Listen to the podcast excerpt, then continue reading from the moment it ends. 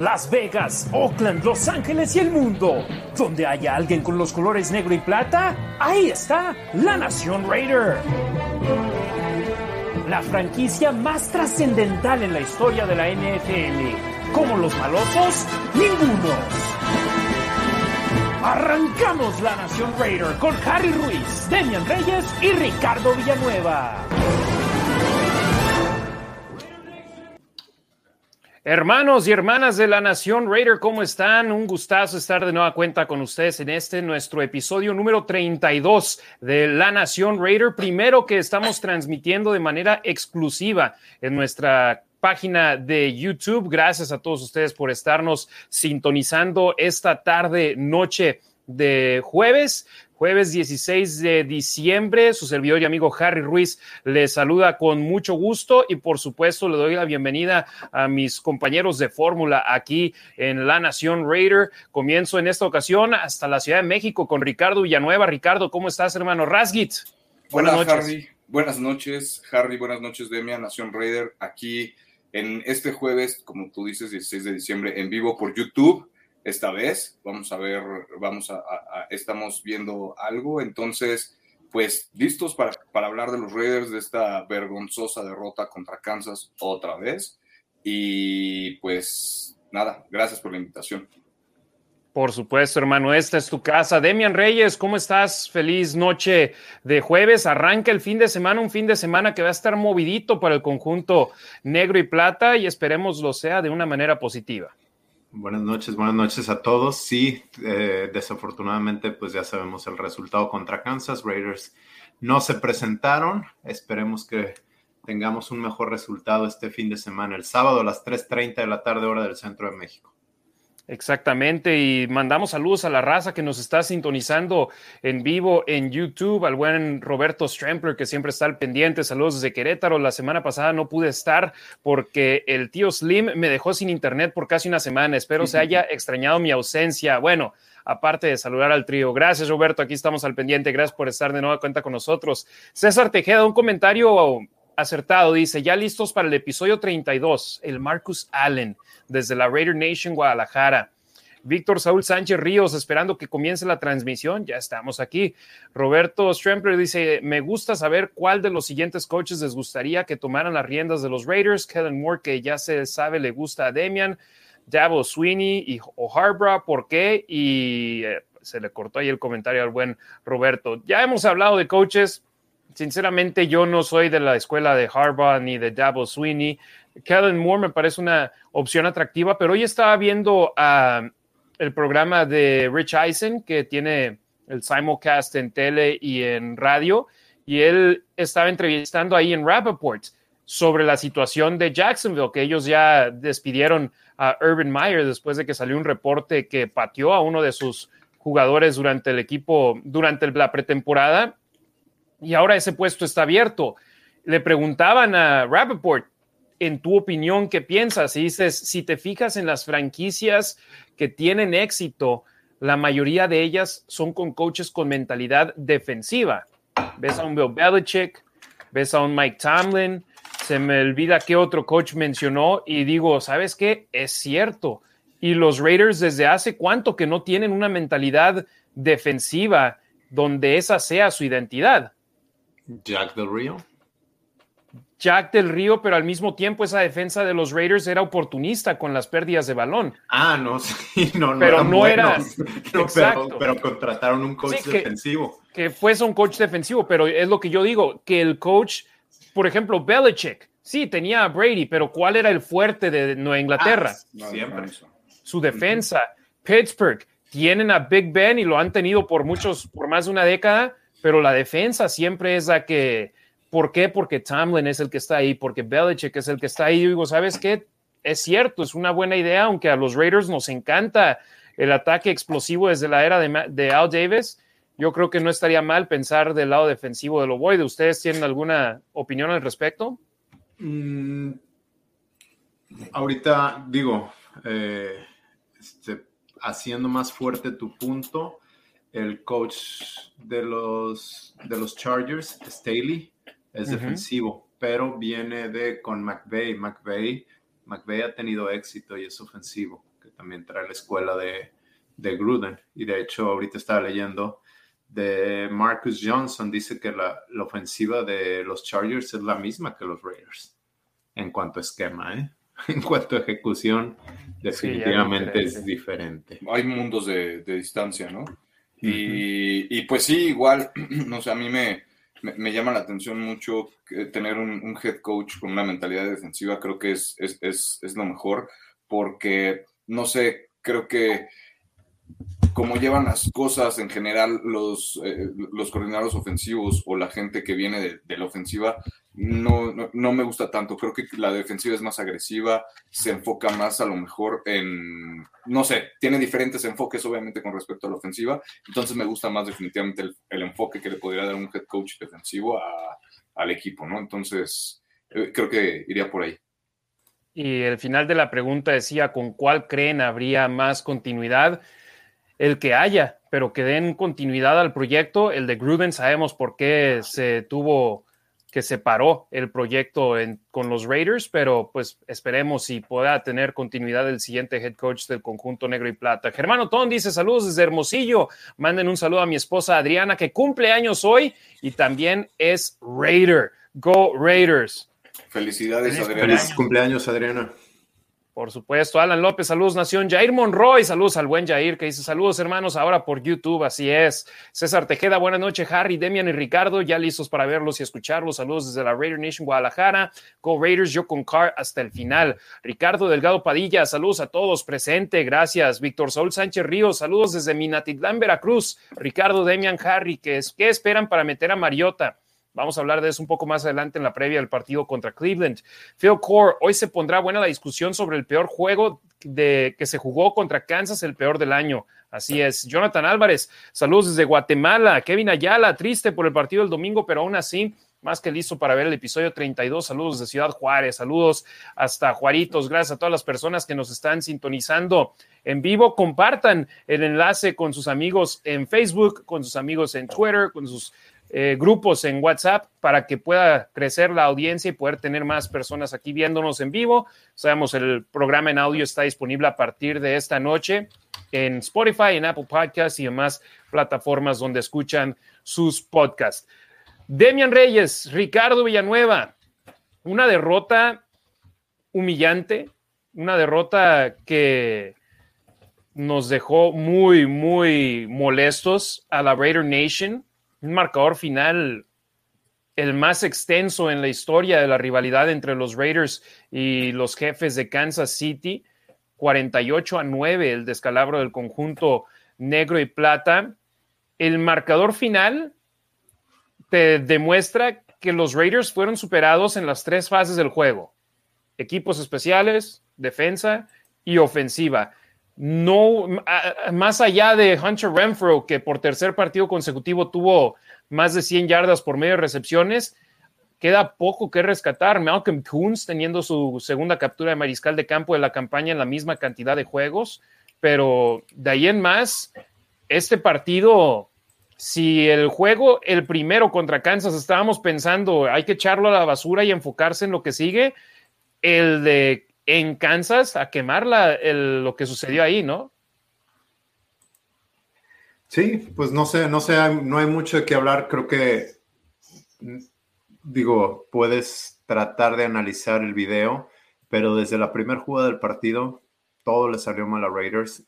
Hasta cuando comenzaban a avanzar, errores de tus jugadores más seguros, de Foster, de Hunter Renfro, quien dio un muy buen juego, pero también soltó una pelota. Ayer mismo lo dijo en la entrevista, ¿no? Al final de cuentas que eso para él no era, no era importante su juego, siendo que había soltado un balón y no se obtuvo la victoria. Mira, totalmente de acuerdo. Creo que inclusive desde antes de que empezaran el partido, ¿no? Eso de ir a pisar el logo de Kansas, ¿no? E, es, esa actitud cuando no has demostrado nada, ¿no? No, no, no vienes jugando bien, eh, cuando ese tipo de cosas las tienes que, las tienes que considerar, no puedes ir de, visitante a hacer ese tipo de cosas cuando pues no traes con qué, ¿no? Entonces esa falta de respeto al, al, equipo no, no, pudieron, no pudieron contenerla, les dieron una bofetada en, en, en, la cara inmediatamente, ¿no? Desde la primera jugada. Y pues ahí está, pues, ahí están los resultados, ¿no? Cuando, cuando no ejecutas bien, cuando dices a lo mejor que entrenas en la semana lo que se tiene que entrenar, pues a fin de cuentas no lo hiciste, ¿no? Porque no lo, no, lo haces el día del partido y es cuando cuenta. Entonces, pues, que es vergonzoso, la verdad, esa derrota para, para, para, mí como aficionado de los Raiders en Kansas fue vergonzosa, ¿no? Como comentábamos. Sí, es la derrota más grande en cuanto a la diferencia en el marcador desde que los Raiders perdieron 52 a 0 en San Luis contra los Rams. Todavía jugaban los Rams en San Luis, todavía no se habían regresado a Los Ángeles desde la última derrota así de extensa y lo mencionaba yo con JT The Brick y él me respondió. El problema es que este partido fue contra los Chiefs, es contra un rival divisional, uno de los que odias más deportivamente y eso no puede suceder. Y yo le digo, estoy 100% de acuerdo, solo te estoy compartiendo la, estadística de que llevaban siete años sin sufrir un descalabro así de escandaloso el conjunto de los Raiders. Y Demian lo mencionabas, desde el principio del partido, el primer snap ofensivo del juego, los Raiders ya estaban detrás de la bola 8. Un acarreo de Josh Jacobs que para empezar iba a ser para pérdida de yardaje, acaba siendo tacleado, le suele, eh, acaba siendo fumble, recuperado por Mike Hughes, anotado el touchdown y antes de que Mahomes tomara el balón en sus manos, ya tenía siete puntos en el marcador del equipo de Kansas City. Va a ser dificilísimo, si no es que imposible, ganarle a un equipo comandado por Mahomes cuando le pones todo en bandeja de oro. A ver, pero aquí lo hablábamos, era muy importante para Raiders iniciar ganando, iniciar pronto, fuera de que en la temporada no lo han hecho y es importante para todos los equipos iniciar ganando, iniciar rápido, pero además en contra de, en contra de Mahomes y en contra de este equipo de Kansas que no se ha visto bien, los ibas a poner en una situación en la que no han estado durante la temporada. Y ahí además ibas a poner a tu defensa en una situación en la que, en la que pueden jugar más libres, en la que te pueden permitir pases cortos y no y no jugadas explosivas como lo hicieron. Entonces, desde ahí empezaron mal, pero no sé si al rato vamos a tocar el tema que, estaba, que tocó Ricardo, lo del logo, y nos seguimos con el partido, o quieres hablar de eso, Harry? Pues del partido hay poco que hablar. Lo que hay que mencionar son cinco pérdidas de balón y Kansas City en las primeras cuatro anotaron touchdowns, 28 puntos producto de esos turnovers de los Raiders, tres en la primera mitad, los Raiders se fueron al medio tiempo perdiendo 35 a 3, 21 de los 35 puntos anotados por Kansas City fueron provenientes de pérdidas de balón y así no vas a ganar juegos. Y de los tres turnovers en la primera mitad, Demian, ninguno lo puedes culpar a Derek Carr, que todavía hay gente en las redes sociales culpando a Derek Carr de esta derrota, pero el primero fue un acarreo de Josh Jacobs. El segundo, un balón que le pone en el pecho a Foster Moreau, que no puede acorralar el ovoide y acaba siendo interceptado por los jefes de Kansas City. Y el tercero, los Raiders por fin iban a entrar a territorio enemigo perdiendo 28 a 0 y acaba siendo balón suelto por el que todos decimos que es eh, Mr. Reliable, el que todo siempre pueden contar con él los Raiders, hasta el propio Hunter Renfro tuvo el que es su segundo balón suelto de su carrera. Para Josh Jacobs, su primer fumble de la temporada, primer balón suelto en los últimos 15 partidos que ha disputado. Son hombres que normalmente cuidan mucho del balón, pero no pudieron hacerlo en contra de Kansas City y en mi opinión las pérdidas de balón marcaron la diferencia en ese partido. Le das campos cortos a Kansas, no te van a perdonar. Sí, no sé si quieres comentar algo, Ricardo, al respecto. Pues sí, no, definitivamente a un equipo que, ya trae el ritmo de postemporada, ¿no? Con el poderío ofensivo que, ha demostrado Kansas en, los últimos años, con ahora una defensa mejor, ¿no? Lo, decíamos en, el episodio pasado. A mí, sinceramente, me daba más miedo la, la defensiva, los backs defensivos, la secundaria de, de Kansas era la que yo veía que de alguna forma ha, crecido un poquito más y pues, le dieron a los Raiders por todos lados. No a un equipo, un equipo, lo que decía, ¿no? Que ya trae, eh, parece que ya trae ese ritmo de playoffs y pues qué desafortunado que otra vez los Raiders les hayan servido de colchón o de trampolín todavía para generar más confianza en el equipo y pues seguir con ese ritmo a, playoffs, ¿no? Que pues yo no quiero ver otra vez a Kansas en, playoffs ni ganando la división. Y pues los Raiders ahí están, eh, te, digo, sirviendo como de colchón a un equipo que ya está para mí en ritmo de playoffs.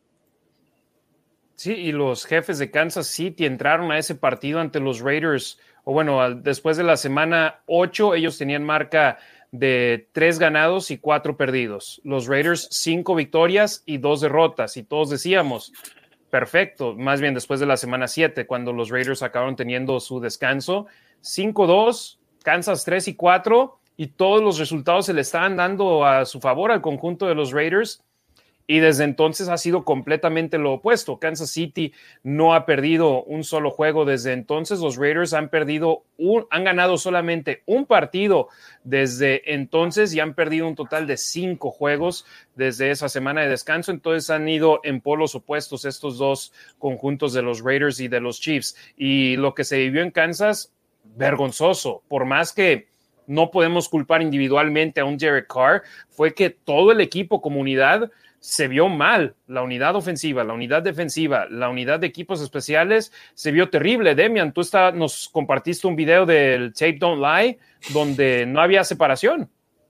No, ah, bueno, ese es uno de los videos, pero también el programa, el análisis de todo el juego de Tape Don't Lie, Marcus Johnson se enfoca en la línea ofensiva y Derek Carr parece MVP lo hubieran coronado, no tenía tiempo de nada. Fue presionado en 44, 44% de, su, de las situaciones de pase y en las que pudo sacar algún, algún pase es rapidísimo. En, cuanto tiene la pelota, le llega un jugador y alcanza a soltar, soltar el balón. Eh, así no se puede hacer nada y creo que esta semana ayer hablaba Lincoln Kennedy que estaba cansado de, lo que está sucediendo con la línea ofensiva, con Alex Leatherwood y Brandon Parker que siguen cometiendo los mismos errores, entonces parece falta de cocheo. sí, y el propio Tom Cable, Ricardo, era uno de los hombres alabados al principio por hacer un trabajo con una línea ofensiva parchada que hay que recordar. Denzel Good, guardia derecho titular, está fuera por lesión. Richie Incognito, guardia izquierdo titular, fuera también por lesión desde la semana 1 Denzel Good, desde la pretemporada Richie Incognito. Los hombres que están ahí jugando en estos momentos, solamente tres de ellos estaban presupuestados que iban a ser titulares. Alex Leatherwood, Andre James y Colton Miller. Sí, Harry, y pues con eso no, no, puedes hacer mucho, ¿no? Digo, definitivamente te tienes que ajustar, son, para eso les pagan, son profesionales, pero, perdón, si estás viendo que tu línea ofensiva no bloquea y aparte la selección de jugadas no, no es la correcta, eh, pues nada te va a funcionar, ¿no? Eh, Harry, en el grupo que teníamos, eh, que tenemos en, en, WhatsApp, Harry nos comentaba de los pases que lanzaba Carr atrás de la de 0 a 9 yardas, o atrás de la línea de golpeo, ¿no? Esa cantidad de, de, pases lanzados ahí que no producían. Sí, contra Washington, 9. contra, contra Kansas, 12. 12, pero no detrás de la línea de golpeo, 12 detrás de, de, menos de 6 yardas, ¿no? No, no, no, de menos de 6 yardas son todavía más, hermano. Detrás de la línea de golpeo fueron 12 pases, 11 completos por parte de Carr, uno incompleto. Si nos vamos más de 6 yardas, estás hablando de más de la mitad de los pases del aquí lo juego tengo. por parte de Carr. Ah, eh, perdón, aquí lo tengo. Según PFF, eh, detrás de la línea de golpeo, ah, completó 10 de 11, de 11 intentos para 52 yardas. De 0 a 9 yardas, tuvo 20 intentos y, no es cierto, 22 intentos y 20 eh, pases completos. De 10 a 19 yardas, 6 pases intentó y 3 a completó. De 20 yardas o más, nada más intentó dos pases y de los cuales no completó ninguno. Sí, y Demian parte de eso es no tenía protección, estaba corriendo por su vida, o bueno, tal vez no corriendo por su vida, pero corriendo mentalmente por su vida para deshacerse del ovoide e intentar evitar las capturas de mariscal de campo. Si no hay línea ofensiva, no hay ataque terrestre. Si no hay ataque terrestre, es difícil establecer los play actions y vienen las pérdidas de balón y te echa para abajo todo. Y tú lo mencionas desde, porque es la verdad la primera serie ofensiva y a veces hasta las primeras dos ya las tienes tú presupuestadas y las tienes agendadas con las jugadas que vas a mandar. Los Raiders después del primer snap ya echaron ese plan de juego a la basura porque tenían que hacer algo completamente diferente. Sí. Sí, no, tienes que cambiar. Bueno, aunque todo sucede tan rápido que en teoría tienes todo el juego para recuperarte, ¿no? Pero ya estás con, este, con la espalda, entre la espada y la pared, y contra un equipo de Kansas que los ha dominado en los últimos años es complicado. Sí tienes que, ser un poco más agresivo. Y Ricardo, queríamos un inicio rápido y fue completamente lo opuesto. Yo hasta en mis claves del partido dije, si tienen la opción de recibir la patada de salida, que la reciban para poder intentar arrancar rápido, arrancar con una chispa, nada.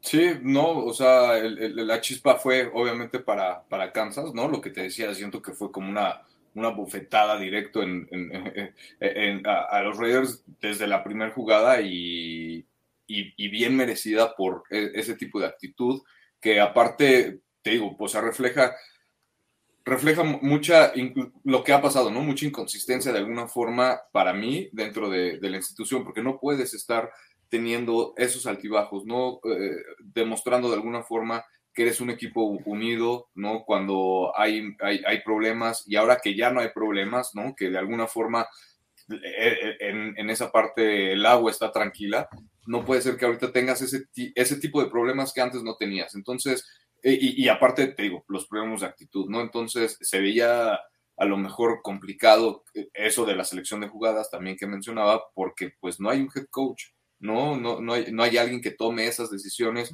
y pues si las decisiones la toman entre el coreback y el coordinador ofensivo y el coach de línea ofensiva, y si por ahí se atreve a opinar el coach de receptores o el de, o el de linebackers o el que tú quieras, pues es un caos, ¿no? Entonces eh, está muy complicado así y y, pues qué malo que no salió la chispa para los Raiders, pero pues un, a lo mejor es, un es, aterrizarlos, ¿no? Saber bien en, en, qué están y sobre, sobre qué están pisando, pues, ¿no?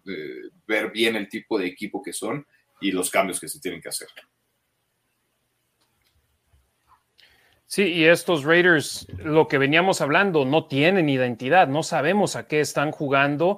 Y ahora viene un partido contra los Cafés de Kansas, de, Kansas City, de Cleveland, de los cuales vamos a estar hablando un poco más adelante, que están obligados a ganar después de perder sus últimos dos enfrentamientos. Los Raiders se están complicando la vida ellos solos por primera vez en la temporada tienen marca negativa, seis victorias, siete descalabros. Siguen con vida en la puja por entrar a la postemporada. Están a solamente un partido de distancia de los dos equipos que en estos momentos tienen los últimos dos lugares de comodín en la conferencia americana. Así que todo puede suceder, sobre todo en esta campaña de la NFL donde están sucediendo locuras a diestra y siniestra. Realísticamente, de manera realista, perdón, los Raiders, si juegan como lo han hecho las últimas dos semanas, no van a ir a ningún lado.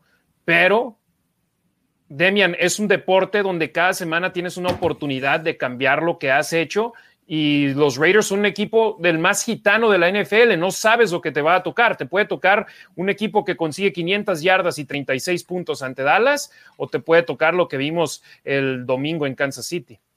De acuerdo, Harry, pero aquí hay algunos puntos. Eh, ya tienen de las últimas seis semanas, cuando nos sorprendieron fue contra Dallas. O, bueno, ya van, van en picada, entonces no sé, no sé qué tanto nos puedan sorprender de manera positiva esta semana. Es cierto lo que dices de la cantidad de yardas, pero desde que falta Henry Rocks no se ha visto mucho. Usaron un poco de Sean Jackson contra Dallas y después ya no lo han vuelto a usar y no se ha vuelto a ver la explosividad de la, de la ofensiva.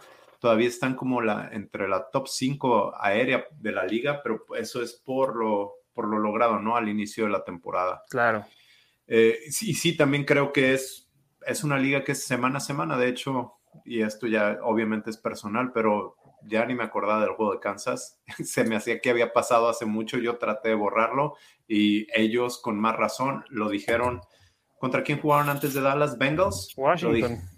Antes de Dallas fue Bengals. Washington, el partido que estuviste acá, hermano. No, antes de Dallas, no después de Dallas. Ah, antes de Cincinnati. Cincinnati, sí, perdón, te entendí el antes del último, perdón. Sí, este, eso es lo que decían, ya se acabó, es semana corta y tenemos que enfocarnos en nuestro siguiente objetivo. Bueno, la situación es similar, se acabó, es semana corta y se tienen que enfocar en los Browns. Y Demian, mencionaba sobre el ataque aéreo, es la número 3 en la liga, la ofensiva de los Raiders en ese rango con 300, 287.8 yardas por partido, pero en Cleveland no vas a poder pasar el balón. No, y hay dos razones. Una es, este, sí, porque estaban jugando bien eh, aérea y la otra es porque por tierra no pueden hacer nada. Entonces, pues lo único que te queda es lanzar el balón. Ah, no, pero a lo que yo voy en Cleveland va a ser ah, complicadísimo hacerlo por el, por el clima. Entonces, es donde nos preocupa a todos. Esos, e, e, esos números que, le han permitido a los Raiders están en, en los primeros, eh, ahorita en el lugar 3 ¿no? de la liga en, yardas aéreas, pues definitivamente no le va a funcionar ahorita por el tipo de, de juego que tienen que hacer, ¿no? Y aparte, pues, sabe, bueno, en mi opinión, aparte, Derek Carr se, se complica mucho los partidos en el frío. ¿No? Entonces, pues no hay, o sea, lo, veo muy complicado. Lo único positivo que le veo a lo mejor por donde los Raiders podrían aprovechar es por todas las bajas, ¿no? Que tiene Cleveland ahorita, ¿no? Con todos los restos que, van a jugar y a ver quién les toca, ¿no? También porque pues cada día aumentan creo uno o dos jugadores, entonces a ver qué, equipo les toca el sábado pero pues en esas situaciones climatológicas, estos números que, se presumen, pues no creo que les funcionen mucho. Dándole un vistazo final a este partido en cuanto a estadísticas para el conjunto de los Raiders, eh, destacado, Hunter Renfro, 13 recepciones, 117 yardas, un touchdown, su quinta anotación de la temporada, la mayor cantidad para él en, un en una campaña en su carrera de la NFL en tres temporadas. Tuvo cuatro en su temporada de novato y ahora tiene cinco en esta su tercera campaña en la NFL. Divine Diablo vio de nueva cuenta actividad de manera extendida debido a la lesión de Denzel Perryman, nueve tacleos en total para el novato. Eh, también vio actividad doblada en cuanto a la cantidad de snaps que tuvo en su primer partido, siete contra Washington y un sack para Malcolm Coons.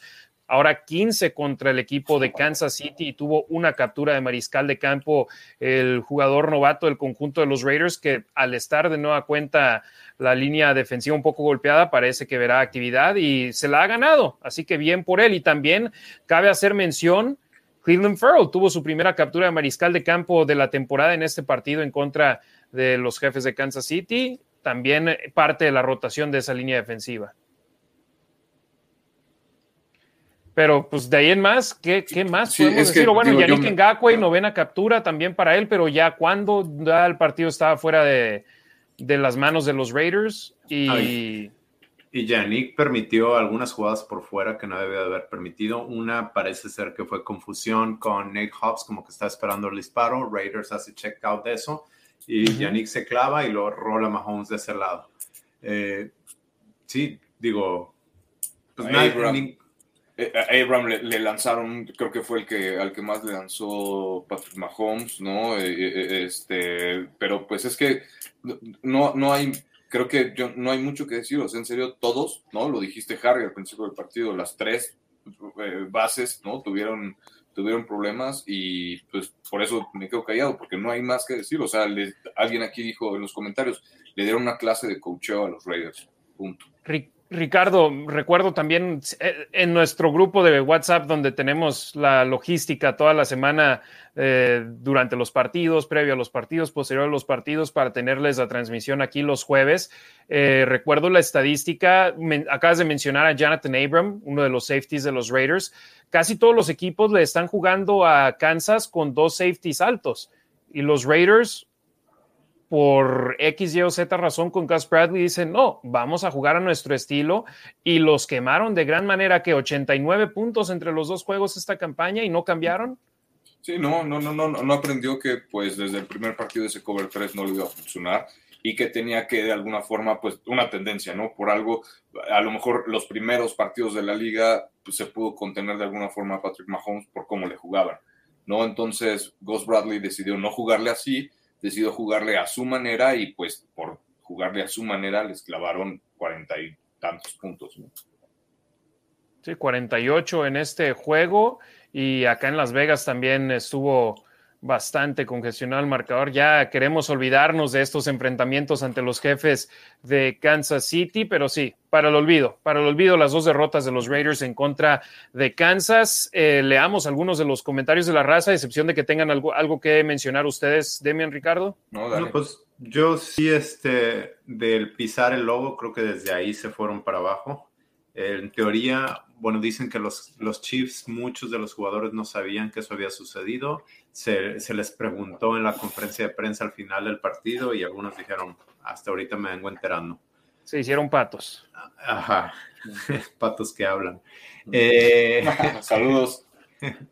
Este, yo estaba viendo y me acuerdo haberle dicho a mi esposa, esto no se hace, es una falta de respeto. Pero pero de alguna manera dije, pues va, o sea, es tu rival y si eso necesitas para, pues para ponerle más ganas, para ponerle más motivación a, tus compañeros. Exacto, pues va, tienes que hacer lo que sea. Además, es una regla no escrita y al final de cuentas, pues, ¿para qué son esas, no? O sea, sí, repito, para mí es una falta de respeto, pero, pero pues no le están haciendo daño a nadie, ¿no? Ah, y, si eso te sirve, pues úsalo. Claro, y, porque en algún momento eh, los exjugadores o jugadores lo hemos hecho, ¿no? algún tipo como de, cositas así, como, como para calentar y como para aprender y que te dé eso, ¿no? Eso que necesitas, ese boost que necesitas a lo mejor al principio del partido. Pero, híjole, estaba leyendo algunos comentarios, no sé si, si era cierto, que no todos los jugadores estaban de acuerdo, entonces como que eso también está bien, lo vamos a hacer, pero lo vamos a hacer como equipo, ¿no? Si todos estamos en, el mismo canal y, y, ok, todos jalamos y, estamos de acuerdo de alguna forma en hacerlo, pero hacerlo como equipo. Si lo haces así como que a medias y la mayoría como que sí quiere y hay otros como que no, y sí me explico, o sea, eso a mí, si fue cierto, pues como que no, no era lo mejor, ¿no? A menos de que estuvieran todos de acuerdo, ¿no? Pero pues digo, habrá que ver, ¿no? Pero fue espontáneo, siempre se juntan en una cabecera, se juntaron y en eso Yannick los llamó al otro lado o al centro del campo y fueron los defensivos en primera fila Trayvon Mullen, pero algunos, no sé, Foster nada más está caminando, se le preguntó a Derek Carr, se le preguntó a KJ Wright y a Bisaccia. Y Bisacha dijo, yo ya hablé con ellos y... A Bisacha se le preguntó el lunes. Ajá, el lunes. A los jugadores el mismo día del partido y no, no se notaban como que estaban de acuerdo, pero dijeron, vamos como equipo y lo hacemos como equipo. Y es más, Carr y Mariota fueron los últimos dos que en el momento en el que terminaron ese huddle salieron corriendo al vestidor porque estaban tan atrás en el, en el huddle como que no querían hacerlo. Pero sí, yo lo que digo es, si vas a salir a hacer algo así, más te vale ir y partirle la maceta a tu rival porque te ves mal. Y yo lo que le mencioné a JT The Break el lunes en su programa es, ¿por qué no lo hiciste cuando Kansas estaba en el campo? Cuando los Chiefs todavía estaban calentando. Hazlo ahí y ahí sí estás haciendo un statement, una declaración de que venimos a darte con todo. No, te esperas hasta que el rival se va y los únicos que te la van a hacer de todo son los aficionados que en las tribunas no te pueden hacer nada. No, pero y no necesitan más motivación, no, necesitaban hacer más ruido del que ya hacen ahí en Kansas. Exacto, una derrota humillante de la que ya nos queremos olvidar de gran manera. Ricardo, perdón, te interrumpí. iba a decir, se me hace mucho, mucho la diferencia de puntos en la línea de apuestas, ¿no? En cuanto, no me acuerdo cuánto cerró, creo que estaba como en 10.5. ¿no? Ah, se me hacía mucho, la verdad es que se me hacían muchos puntos y pues se fueron las altas. sí, inició a menos nueve. Oye, y luego también, por ejemplo, todos hablan de la defensa y todo. La primera serie defensiva de los Raiders fue un 3 y fuera. O sea, le regresaron el balón al equipo con el marcador 7 a 0. O sea, la tercera serie ofensiva que los Raiders tuvieron en el campo seguían perdiendo tan solo tres puntos a siete puntos a cero, perdón. Y no hicieron nada, ¿no? Fue tres, fue tres y fuera. Creo que sí, exacto. Entonces, los Raiders mal y de malas, esperemos y cambien de cassette, cambien de CD, cambien de Blu-ray, lo que quieran, de película en Netflix, ya, que se olviden de este partido, que hayan tomado el aprendizaje necesario, pero ahora sí ya enfocados en el futuro. Vamos con algunos saludos antes de cambiar de tema. Alexa Lima, tarde pero seguro, saludos. Gracias, Alexa, siempre al pendiente.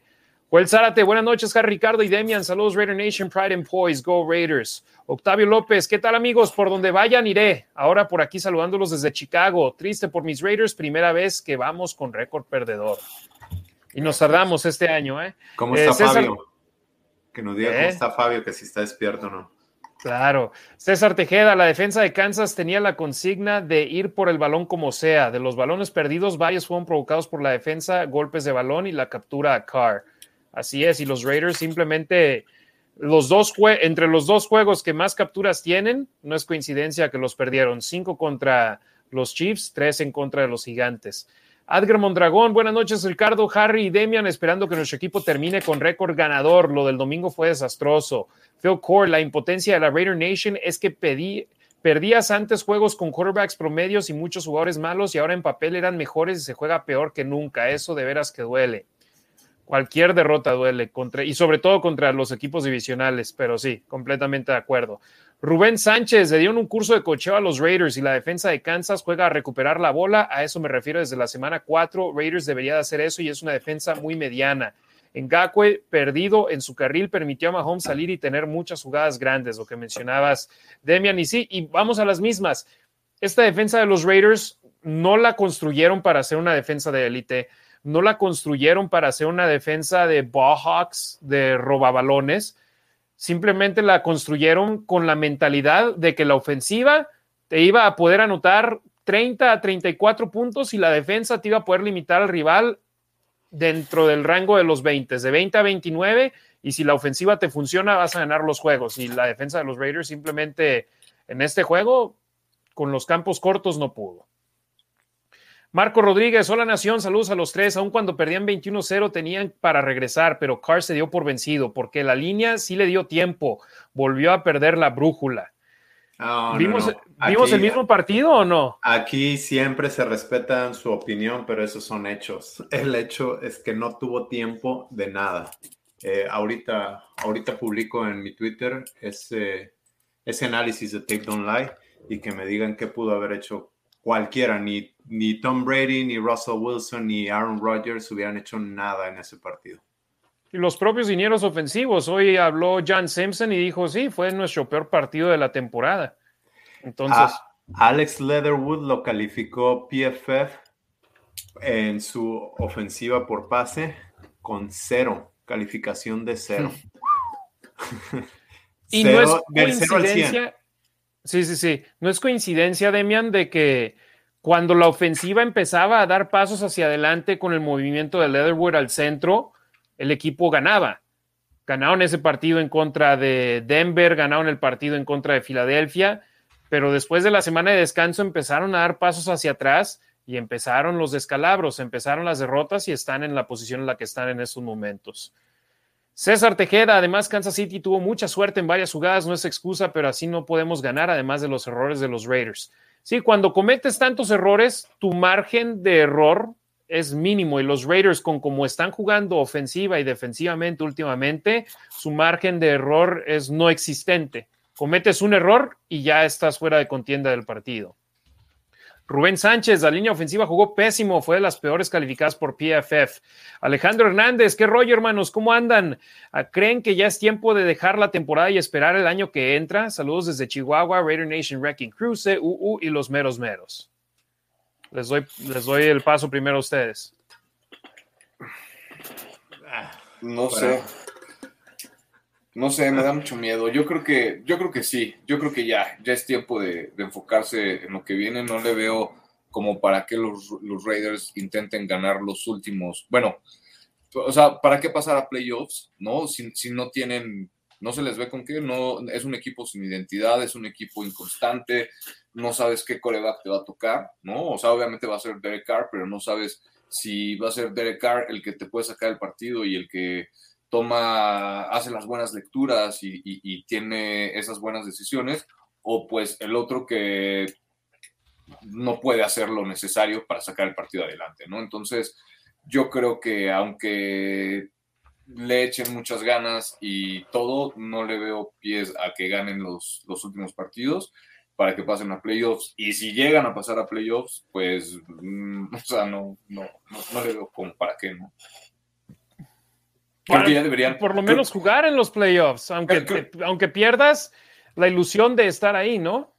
Pues es que con este equipo, ¿no? Con, este tipo de actitudes, con, con, con, esta inconstancia, no, la verdad es que no, me, me, decepcionó mucho cómo jugaron contra, contra Kansas, que no, no demostraron algo de, lo que, no sé, carácter, ¿no? Me hubiera esperado al menos.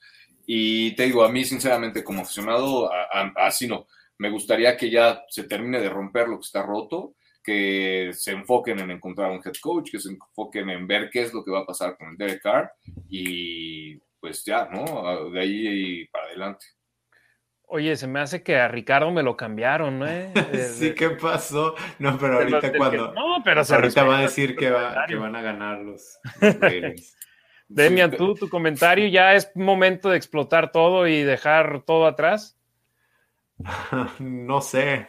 Este. Es que me da mucha risa. Por ejemplo, la gente que está aquí viéndonos están apoyando y no, no necesariamente tienes que apoyar a ciegas, simplemente, pues es algo que nos gusta, es una pasión y es es Raiders, es nuestro, nuestro, nuestra salida de la realidad y lo disfrutamos, ganen o pierdan, obviamente cuando ganan lo disfrutamos mucho más, pero aquí estamos, ¿no? Pero hay gente que dice, no, ya no los voy a apoyar, pues ya en 20 años igual, o sea, y, solo hay un ganador del Super Bowl y puedes hablar de, si quieres, de Tom Brady que lleva 10 Super Bowls, pero fuera de eso, pues muchos de los equipos no llegan o Raiders tiene 20 años sin hacer nada, entonces, pues a mí no me vengas a decir que, no los vas a apoyar porque los estás apoyando. Yo por eso a veces hasta ignoro así comentarios que voy a los empiezo a leer, digo, no, ya para qué les digo que no me voy a, ahí calentar en esa situación, entonces lo dejo pasar. Yo soy de la opinión de mientras tengas la posibilidad y la oportunidad, pelea por ello. Y además los jugadores no solamente están jugando por el escudo del equipo, por los colores negro y plata.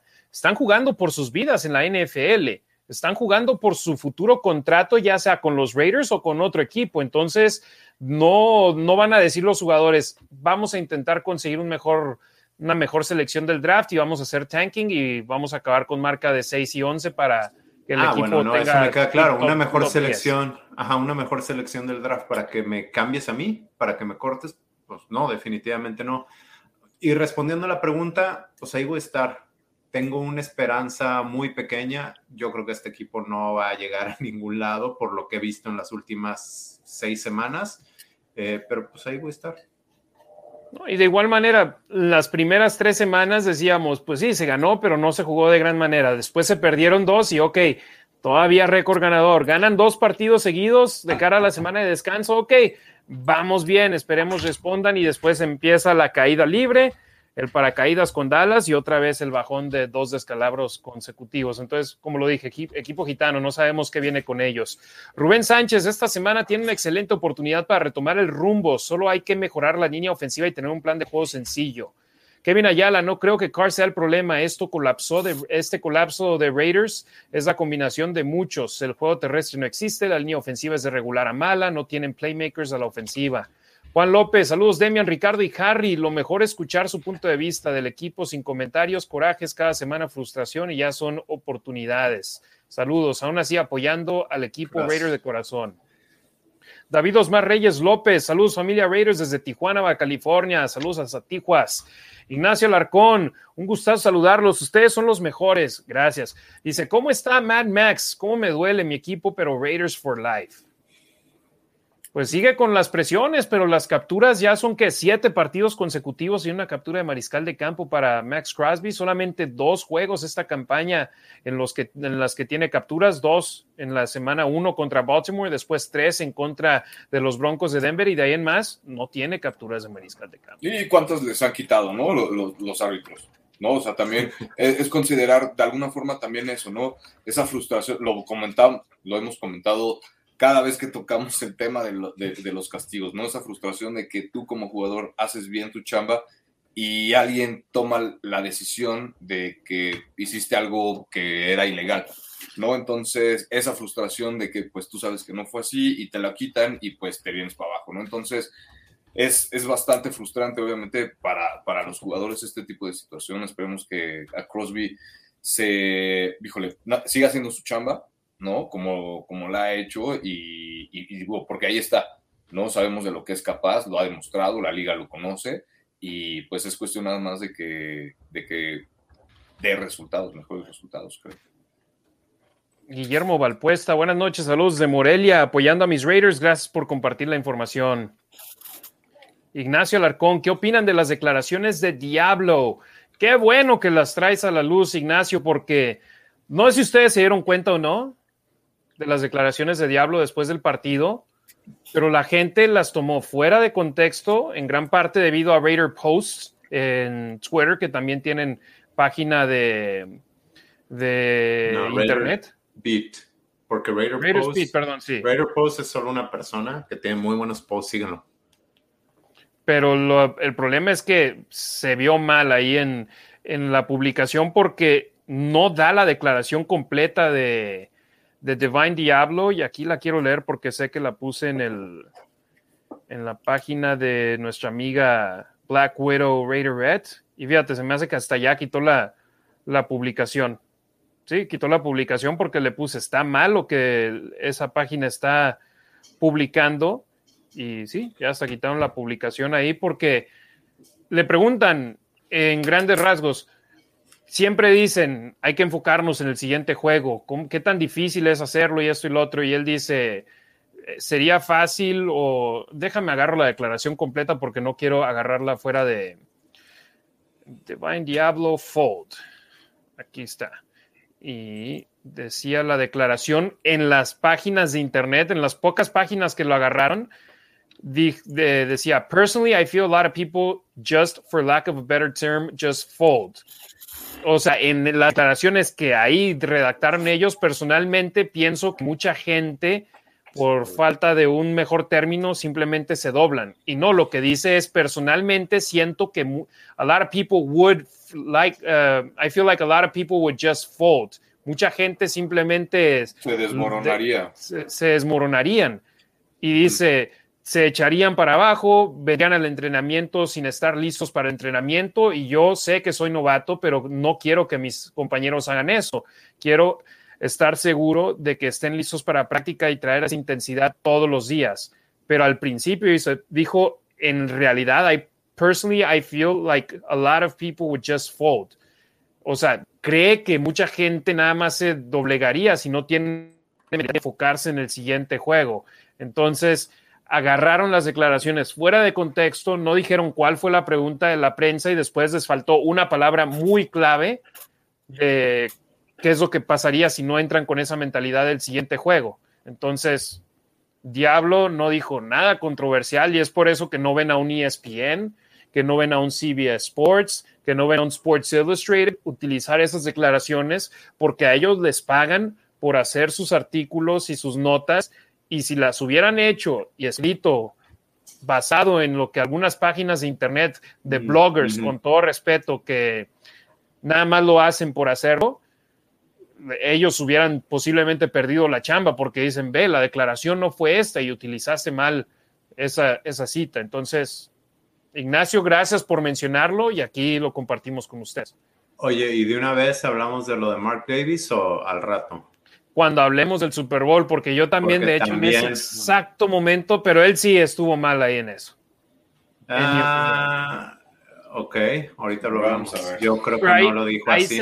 bueno, ya, ya hablaremos de eso un poco más adelante. yo empecé a grabar con el celular en cinco segundos antes de que lo dijera y me quedé.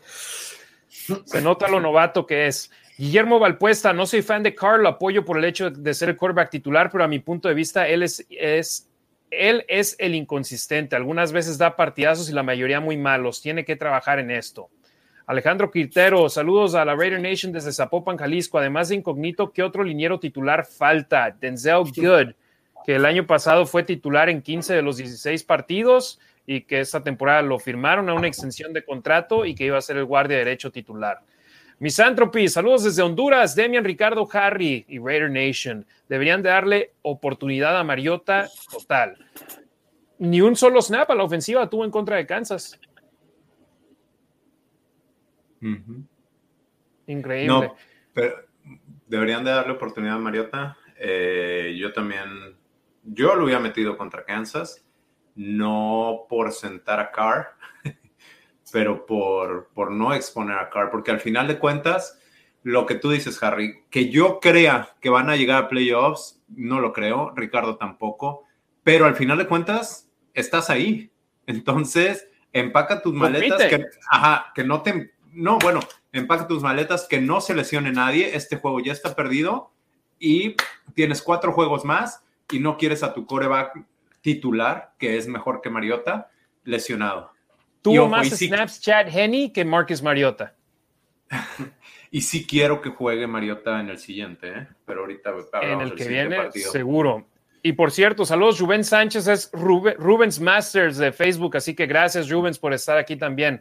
Eh, Alexa Lima, ánimo, el Cruz Azul ya fue campeón, el Atlas también, ahora nos toca a, nosotros, sí, ya, por favor, eh, por lo menos una en nuestra década ya. César Tejeda, Raiders en las buenas y no tan buenas. Desde 1976 soy maloso y siempre mi corazón será silver and black. Espero terminen en récord ganador. Ojalá y sí. Kevin Ayala, si no gana contra Cleveland, ya hay que pensar en el draft del próximo año, empezar a ver cuáles fueron las debilidades de esta temporada para reforzar en la pretemporada. No sé ustedes. Eh, cuando estás disputando los partidos y todos los demás equipos también están disputando sus encuentros, ¿cómo vas a analizar qué jugador de otro equipo firmas? No puedes hacerlo. Y de igual manera, el draft, tienes a tus scouts yendo a los partidos del nivel colegial, tienes a la gente a la que le pagas por hacerlo y ese es su único trabajo, scoutear dependiendo de las posiciones a los que los mandas ver o si hay un talento especial que, hey, échale un ojo a Nate Hobbs, nos gusta lo que vemos de él, o te llega una recomendación y le echas ahí la mirada pero hay, hay staff de los Raiders enfocados en el draft todo el año, no solamente ya, ah, está echada perdida la temporada, echada a perder, vamos a enfocarnos, no, ya lo están haciendo parte del staff de los Raiders. Ricardo Gallegos, necesitamos una defensiva que no permita más de siete puntos, un corredor que corra para 200 yardas, un receptor abierto que hagan pases de menos tres yardas a 15, porque el quarterback no va a hacer nada por ganar. Víctor Saúl Sánchez Ríos, necesitamos un Mike Ditka o un Bill Parcells para mis Raiders definitivamente. ¿Ustedes creen que Ditka o Parcells quieran coachear? No. Luis Ávila, hola Harry, Demian y Ricardo, buenas noches. Aquí tarde, pero seguro, ¿aún hay posibilidad de entrar a playoffs? Sí, todavía hay. Octavio López, Demian, Fabio, está bien, gracias por preguntar. Cuando ve el programa conmigo me dice, mira papá, él trae tu gorra. Ánimo, mi Rich. Somos Raiders. Nací el año del último campeonato de Raiders y obviamente nunca los he visto ganar nada. Eso es lo que nos hace diferentes, el aguante que tenemos a todo. Raider Nation for life. Pues ninguno de los eh, ¿Cómo? Ninguno de nosotros los sí, visto ganar nada. Sí, no, y, como lo decía Harry, ¿no? O sea, a fin de cuentas, pues obviamente aquí vamos a estar, pero pues, y lo que decía Demian y lo que decíamos todos, ¿no? A fin de cuentas, son jugadores, para eso les pagan, se están jugando su chamba, ¿no? Y mientras haya posibilidades matemáticas, pues hay que darlo todo, ¿no? A fin de cuentas, todos ahorita nada está asegurado y para cómo está la, competencia en, los últimos lugares disponibles como para playoffs en la AFC, se va a poner igual interesante como el año pasado, ¿no? Entonces, mientras, mientras hay oportunidad, hay que, hay que darle. El partido ahorita de de los Chargers contra Kansas está bueno, se están jugando el liderazgo de, la, de la división. Entonces, si por ahí sí le pega a Los Ángeles a Kansas, se va a poner todavía más sabroso, no, no solamente ahí en, en, la división oeste, sino, repito, en la conferencia, ¿no? Entonces, sí, pues aquí aguantamos, aquí somos hijos de la mala vida, ¿no? Aquí estamos. Sí, efectivamente. Mon Janes de Villanueva. Saludos, mándenme saludos. Besos hablando, a Hablando que soy hijo de la mala vida, un saludo y un abrazo y un beso a mi esposa.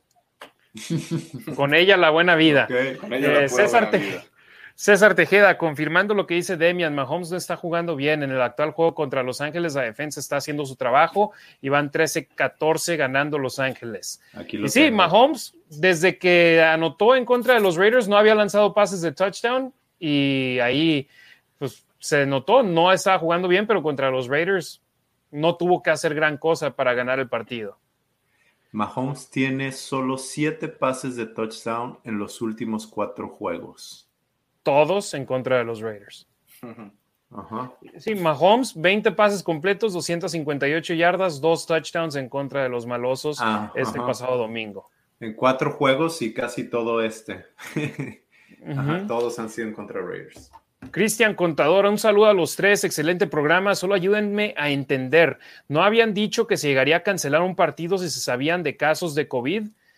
Mm, si eran por equipos que no estaban vacunados por cuestiones de transmisiones, por jugadores no vacunados, se podía cancelar. Pero la mayoría de los equipos están ya vacunados en la NFL. Hay pocos que tienen mayorías de jugadores no vacunados si no es que ninguno. Yo creo que ninguno. Yo creo que tienes un jugador por aquí, por allá, Aaron Rodgers y no sé quién de los Browns no Cooper. Eh, de los Bills, el receptor este. Ah, Cole Beasley. Que tampoco me gusta. Sí. Bueno. manténlo PG, no, no digas groserías, mi Rick, pero Perdóname. Pero, pero no, la situación es, extendieron el equipo de prácticas desde el año pasado con la intención de que si había transmisiones de COVID en un equipo, podías suplir a los jugadores que no pueden jugar con aquellos del equipo de prácticas. Y también la lista IR normalmente te dan un número limitado de jugadores que puedes poner en esa lista y que pueden regresar de ella durante la temporada. Desde el año pasado, ese número es ilimitado. Eh, cualquier jugador puedes mandarlo a la lista IR, traer a alguien más y regresarlo también por la situación de la pandemia. Entonces, eh, mientras tengan a 46 jugadores a los cuales vestir con uniformes de los cafés de Cleveland, hay partido el sábado. Y si no me equivoco, sí había un límite de cuántos jugadores podía subir del equipo de prácticas, pero en esta semana se habló de quitarlo por las situaciones que se están dando. Así es, sí, sí, sí, del equipo de prácticas tenían más jugadores por lo mismo. Antes eran que 10 jugadores del equipo de prácticas y ahora son 16 el año pasado, pero de ahí no puedes subir a los 16 en esa semana. O sea, no puedes cortar, cortar. Sí, a excepción de que tengas a 20 en la lista. Exactamente, ya, ya cambiaron esa regla y sí, ya no tienes un límite para ver cuántos puedes subir.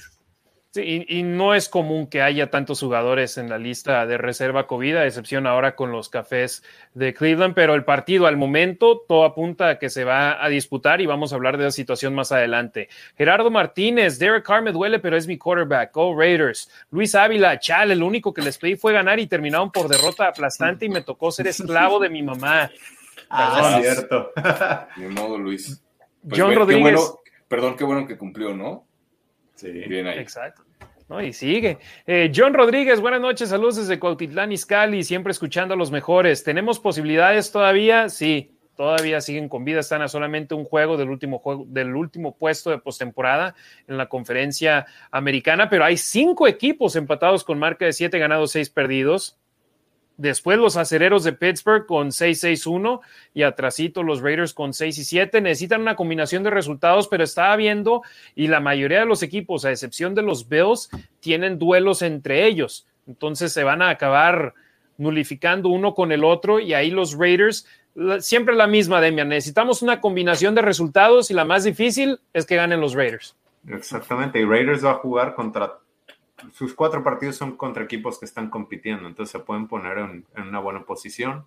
De cuatro de la conferencia, dos de la división. Rubén Sánchez, el buen Rubens Master, dice: En la medida que los Raiders le hagan la vida más fácil a Carl, los resultados se darán, pero ni corremos ni lo protegemos. Y si le tiran, la, y si le tiran pelotas y la defensa no está diseñada para recuperar bolas.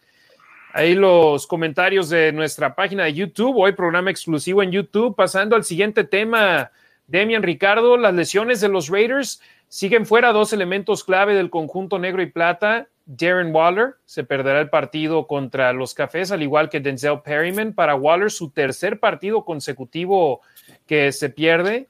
Para Denzel Perryman, su segundo de manera consecutiva.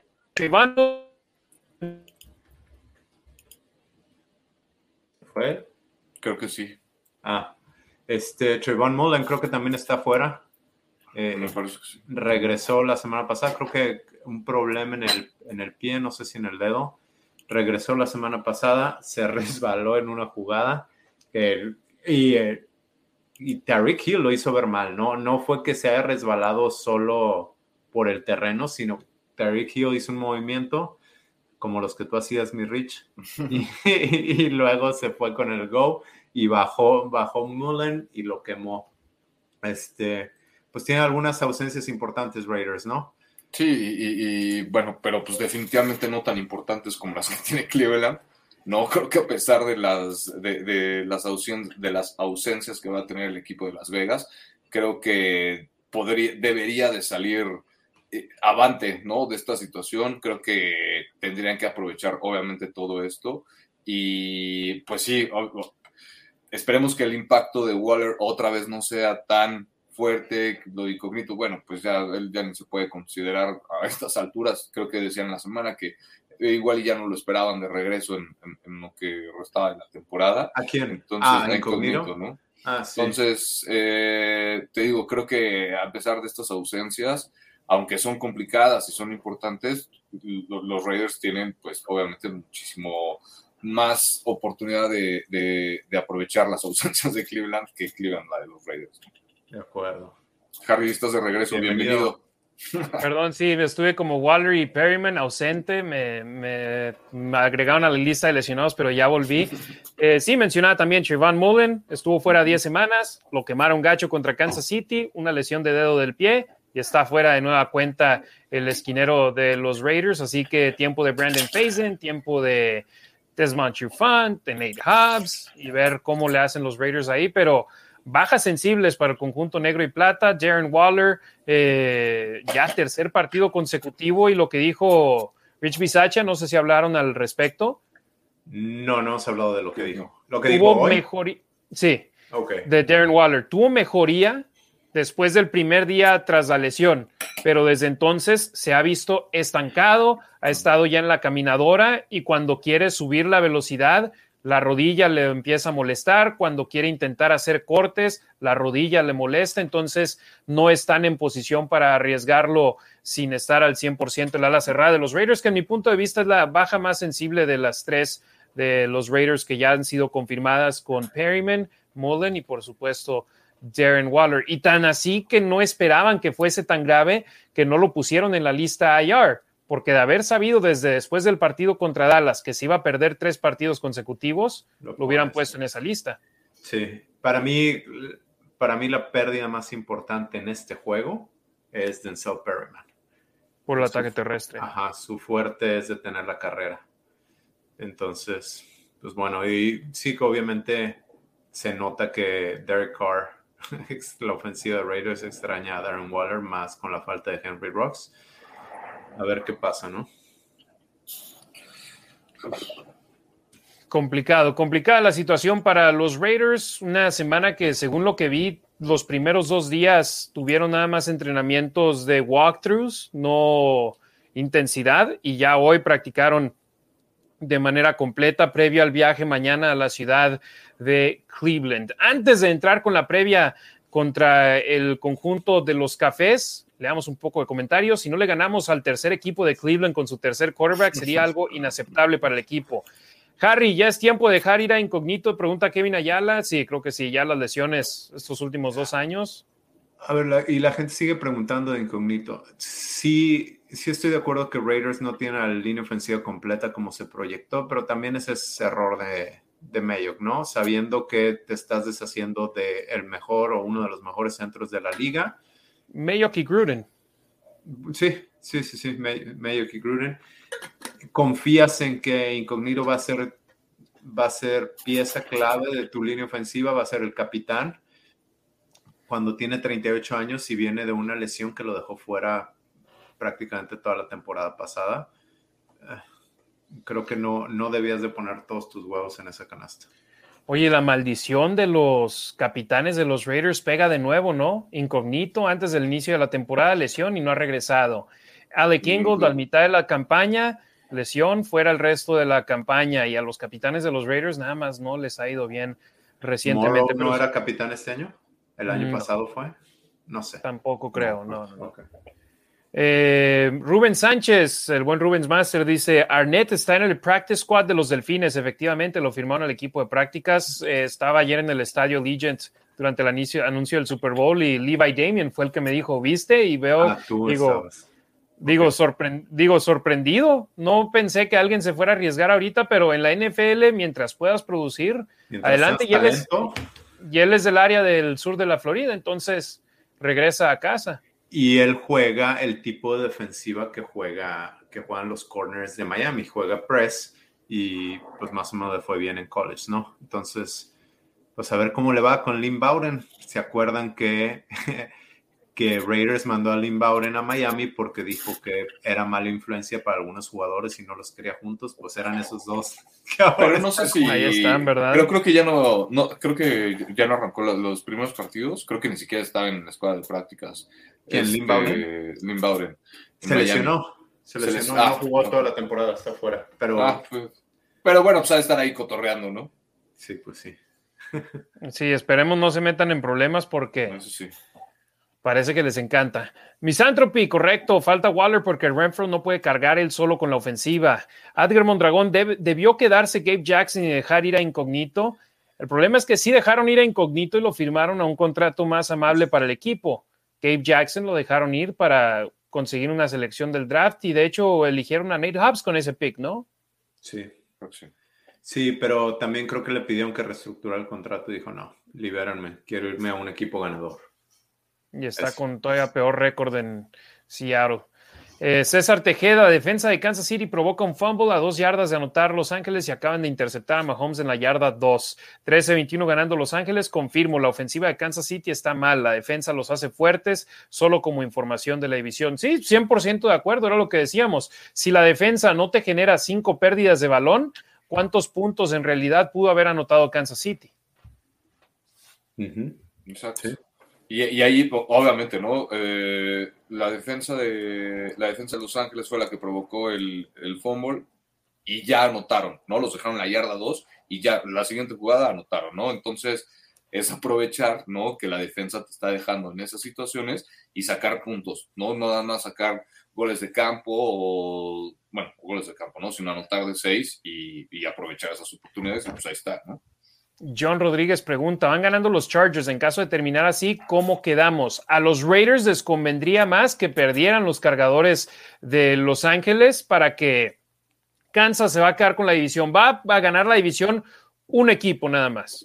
Kansas, Los Ángeles y todavía los Broncos están en mejor posición que los Raiders. Los Raiders necesitarían que los Chiefs perdieran sus últimos cuatro juegos y los Raiders ganar los últimos cuatro y después que los Chargers y los Broncos perdieran tres de sus últimos cuatro para los Raiders ganar la división. Entonces, no hay que enfocarnos en la división en cuanto al campeonato, sí en que los Chargers tienen en estos momentos dos victorias más que los Raiders. A los Raiders les convendría en estos momentos que perdieran los Chargers para todavía tener tres lugares disponibles de comodines, pero si ganan los Chargers es prácticamente para los Raiders el 6 y el 7 por el cual están aspirando. De acuerdo. Rubens Masters dice, Gabe Jackson ya no quería jugar con los Raiders. Efectivamente, y es por eso que lo acabaron enviando a Seattle cuando no quiso reestructurar su contrato. En eh, información... Eh, espérame, me acabas de decir la clave, no quiso reestructurar contrato. Si tú, Harry, estás, trabajas este, para Raiders o, no sé, narrando los partidos en español, ¿verdad? Y el equipo no te da lo que necesitas y luego todavía piden que te bajes el salario, ¿no te quieres ir a un equipo ganador? Sí, un equipo que te dé lo que tú piensas que vale, que vales.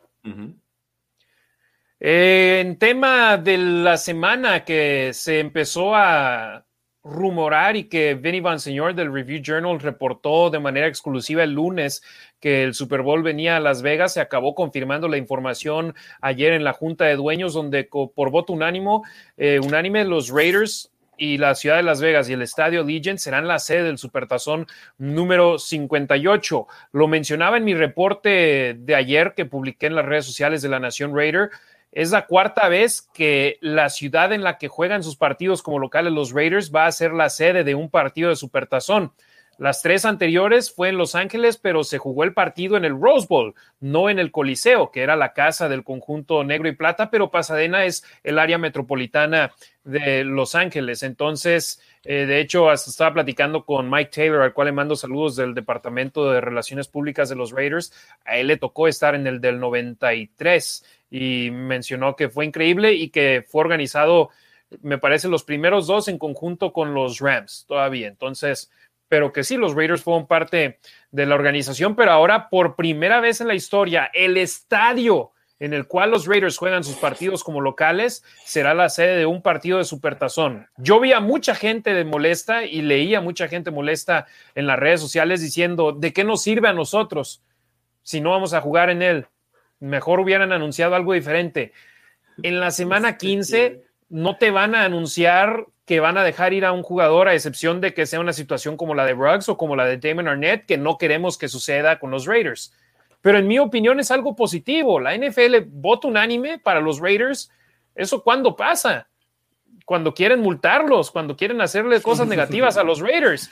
Eh, ahora, qué bueno que es para algo positivo. La ciudad de Las Vegas va a recibir el Supertazón. Originalmente, lo más temprano que iban a poder era el 2026. Y ahora, por la situación de Nueva Orleans, lo van a hacer en tan solo 26 meses, un supertazón aquí en la ciudad del, del pecado. Imagínate la derrama económica que va a haber, todos los eventos que va a haber en la ciudad, la expectativa de tener un partido en este nuevo estadio de la magnitud del supertazón. Yo como fan de los Raiders en Oakland nunca hubieran disputado un Super Bowl y yo amo Oakland, me encantaba ir al Coliseo de Oakland pero en Oakland nunca nos hubiera tocado. El último Super Bowl que hubo en Los Ángeles me parece fue el Super Bowl 3 o el 5 en el Coliseo. Entonces, para los Raiders, el tener ahora un estadio de primer mundo y que la NFL les otorgue su evento más grande del año y el que en mi opinión es el evento deportivo más grande en los Estados Unidos, es algo que celebrarse para los Raiders. Sí, de acuerdo. Sí, definitivamente. De acuerdo, la liga obviamente va, decíamos, ¿no? Volteó a ver ya el estadio que tienen los Raiders y es la derrama económica que tú decías, Harry, ¿no? Es un ganar-ganar para todo el mundo y para los dueños de la NFL que, que saben que hacer un evento en una ciudad como Las Vegas, ¿no? Pues les va a generar muchísimo, muchísimo interés y dinero y, y más con todos estos nuevos contratos que se han estado generando para transmitir, para la transmisión de los partidos con las plataformas en internet, etcétera. Entonces, todo ese alcance que le va a dar la NFL a, los, al Super Bowl, al evento en Las Vegas, creo que va a ser muy, muy bueno de a poco y de rebote para los Raiders también, ¿no? De alguna forma, algo ahí interesante se, se, va a formar.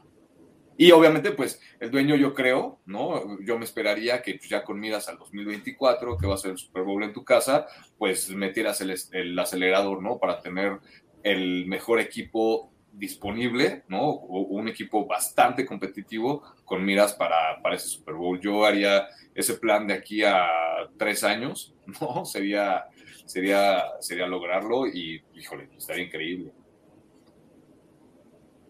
Además, eh, si no me equivoco, esto trae apoyo, beneficio económico a Raiders, porque Raiders son los dueños del estadio. Entonces, el Super Bowl tiene que ser renta, o sea, la NFL renta el estadio, la derrama económica que trae también a la ciudad. Eh, que hay argumentos, si, si, ustedes buscan si realmente vale la pena, también la ciudad eh, tiene muchos costos, pero esa exposición que le dan a Las Vegas y la, la gente va a ir a apostar. Ahorita creo que es una de las ciudades más visitadas durante el fin de semana del Super Bowl, simplemente por el hecho de las apuestas. Y al traer más gente, hay más derrama económica, más apoyo a, Raiders, evidentemente, y le da más flexibilidad a, a Mark Davis tener efectivo para poder contratar y traer agentes libres. Yo lo mencionaba en una entrevista que me hicieron del periódico El Tiempo acá en Las Vegas. Saludos a Antonio Avellaneda ahí en el estadio, lo, hicimos, ayer. Eh, yo le decía, el Pro Bowl que viene en febrero de este año que viene, 2022, en tan solo tres meses, es un evento grande para la ciudad. El draft en abril es un evento enorme para la ciudad de Las Vegas. el Super Bowl en febrero del 2024 es el evento más grande que puedes traer a una ciudad donde lo tenemos todo. ¿Quieres ir a un concierto?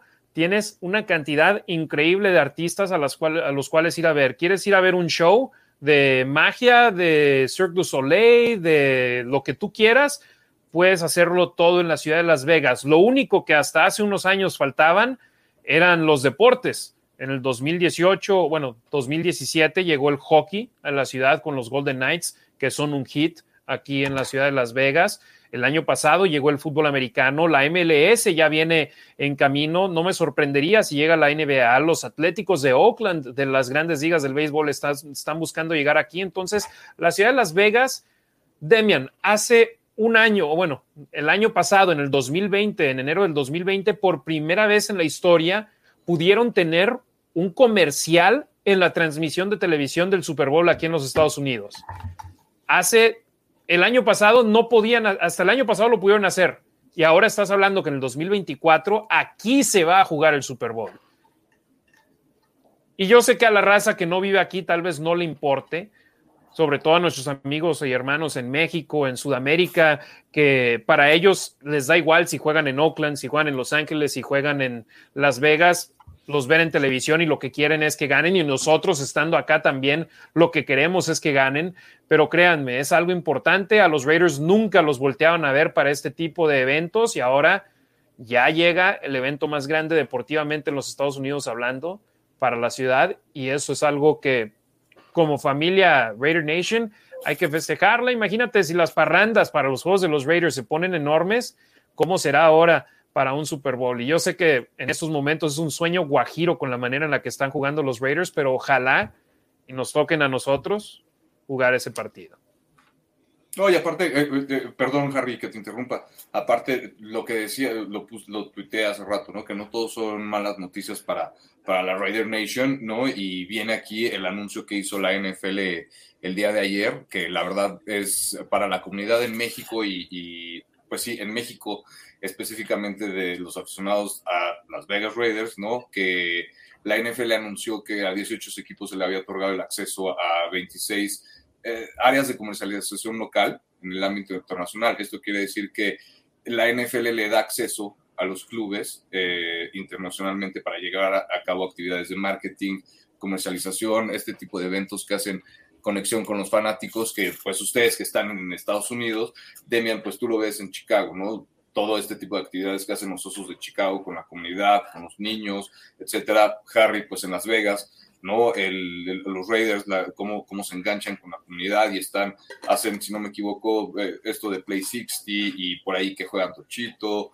y no sé, ¿no? O sea, todo este tipo de... Con los militares en las bases acá, o sea, hay de todo lo que hacen. Exacto. Ahora, con, con esto que aprobó la NFL, todo no, no va a llegar precisamente igual, ¿no? Acá a México, ojalá vinieran acá a echar tocho a algunos de los jugadores, pero obviamente no se puede, ¿no? Lo que sí va a haber es que eh, vamos a poder tener acá en México presencia de, de ese tipo de actividades. No precisamente tal cual como se hace eh, localmente en Estados Unidos, pero en México el que ya podamos tener más acceso a este tipo de, de actividades, la verdad es que como aficionado es, es increíble, ¿no? Y que los Raiders estén llegando acá más oficialmente, que eso de verdad es que son muy buenas noticias para todos los aficionados, no solo en México, sino también pues de a poco para, para todos los aficionados que hablan español, ¿no? De los Raiders, que, que pues no había tanto tanto, no, no, quiero decir interés de la NFL, pero que a lo mejor no,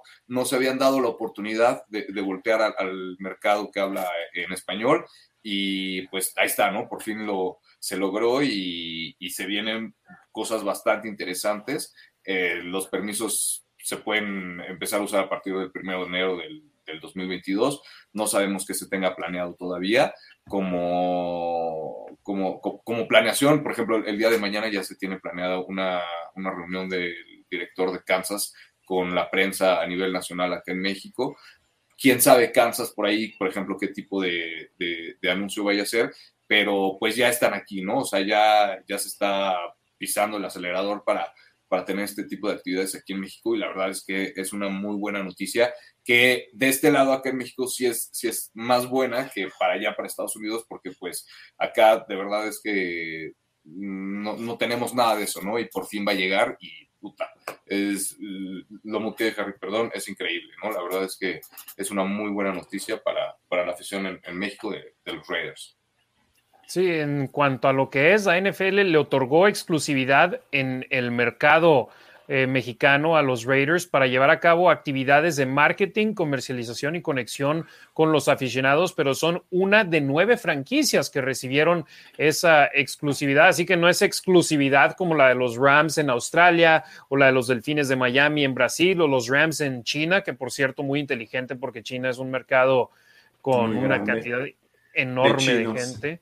Ajá, entonces para México son los Cardenales de Arizona, los Vaqueros de Dallas, los Broncos de Denver, los Tejanos de Houston, los Jefes de Kansas City, los Raiders de Las Vegas, los Rams de Los Ángeles, los Acereros de Pittsburgh y los 49ers de San Francisco. Entonces, ahí están los equipos más populares del país, como lo son los Vaqueros de Dallas, los Acereros de Pittsburgh, los 49ers. Me sorprendió, me acuerdo cuando fue el último partido allá en, en ah, México, los Patriotas hasta estaban en número 3 por la popularidad que incrementó con ellos por los Super Bowls recientes, entonces eh, ellos no pidieron exclusividad con México, qué bueno, ojalá y sea territorio maloso, pero para ganar a los aficionados nuevos hay que ganar. Así es como se... Sí, eh, bueno, les tocó a ustedes estar, bueno, tú no fuiste Rasgil, pero tú fuiste eh, Harry al juego de Raiders contra Patriotas. Había muchísimos aficionados de los Patriotas, muchos que no sabían nada de nada, solo iban a ver a Brady. Y aunque nos dé mucho coraje, a final de cuentas, sí es como se hacen las aficiones. Patriota está ganando, pues es con el niño guapo y entonces les, empieza a ir bien. Así se empiezan a crear las aficiones aquí en Estados Unidos, allá en México. Así se crearon los Cowboys, la, afición de los Cowboys, de los Steelers y pues también la de los Raiders cuando ganaban. O hasta el mismo, por ejemplo, con los Dodgers, con Fernando Valenzuela no nada más era un pitcher mexicano, era un pitcher mexicano ganador histórico. Entonces, por eso la raza no solamente le empezó a ir por el mexicano, sino porque el mexicano que lo hacía bien. Comentarios de nuestra raza en YouTube. Fue una excelente noticia del Super Bowl 58 2024. Yo estoy feliz, pero Ignacio Alarcón dice: En lo personal, esa noticia no me entusiasma. Varios partidos en Las Vegas se han visto más jerseys de colores que negros. Eso no pasaba en Oakland. Ya lo hemos dicho una y otra y otra vez. A Oakland nadie quería ir más que nosotros, los aficionados de los Raiders. Y había partidos, es más, las últimas cuatro temporadas ni siquiera abrieron el área de Mount Davis para poder tener una capacidad más baja y batallar menos para eh, agotar las entradas, porque si abría, abrían esa área la más alta del estadio de Oakland, eran muchísimos boletos y no los podían vender y si no agotaban las entradas, no transmitían el partido en televisión local. Y eso les costaba mucho dinero.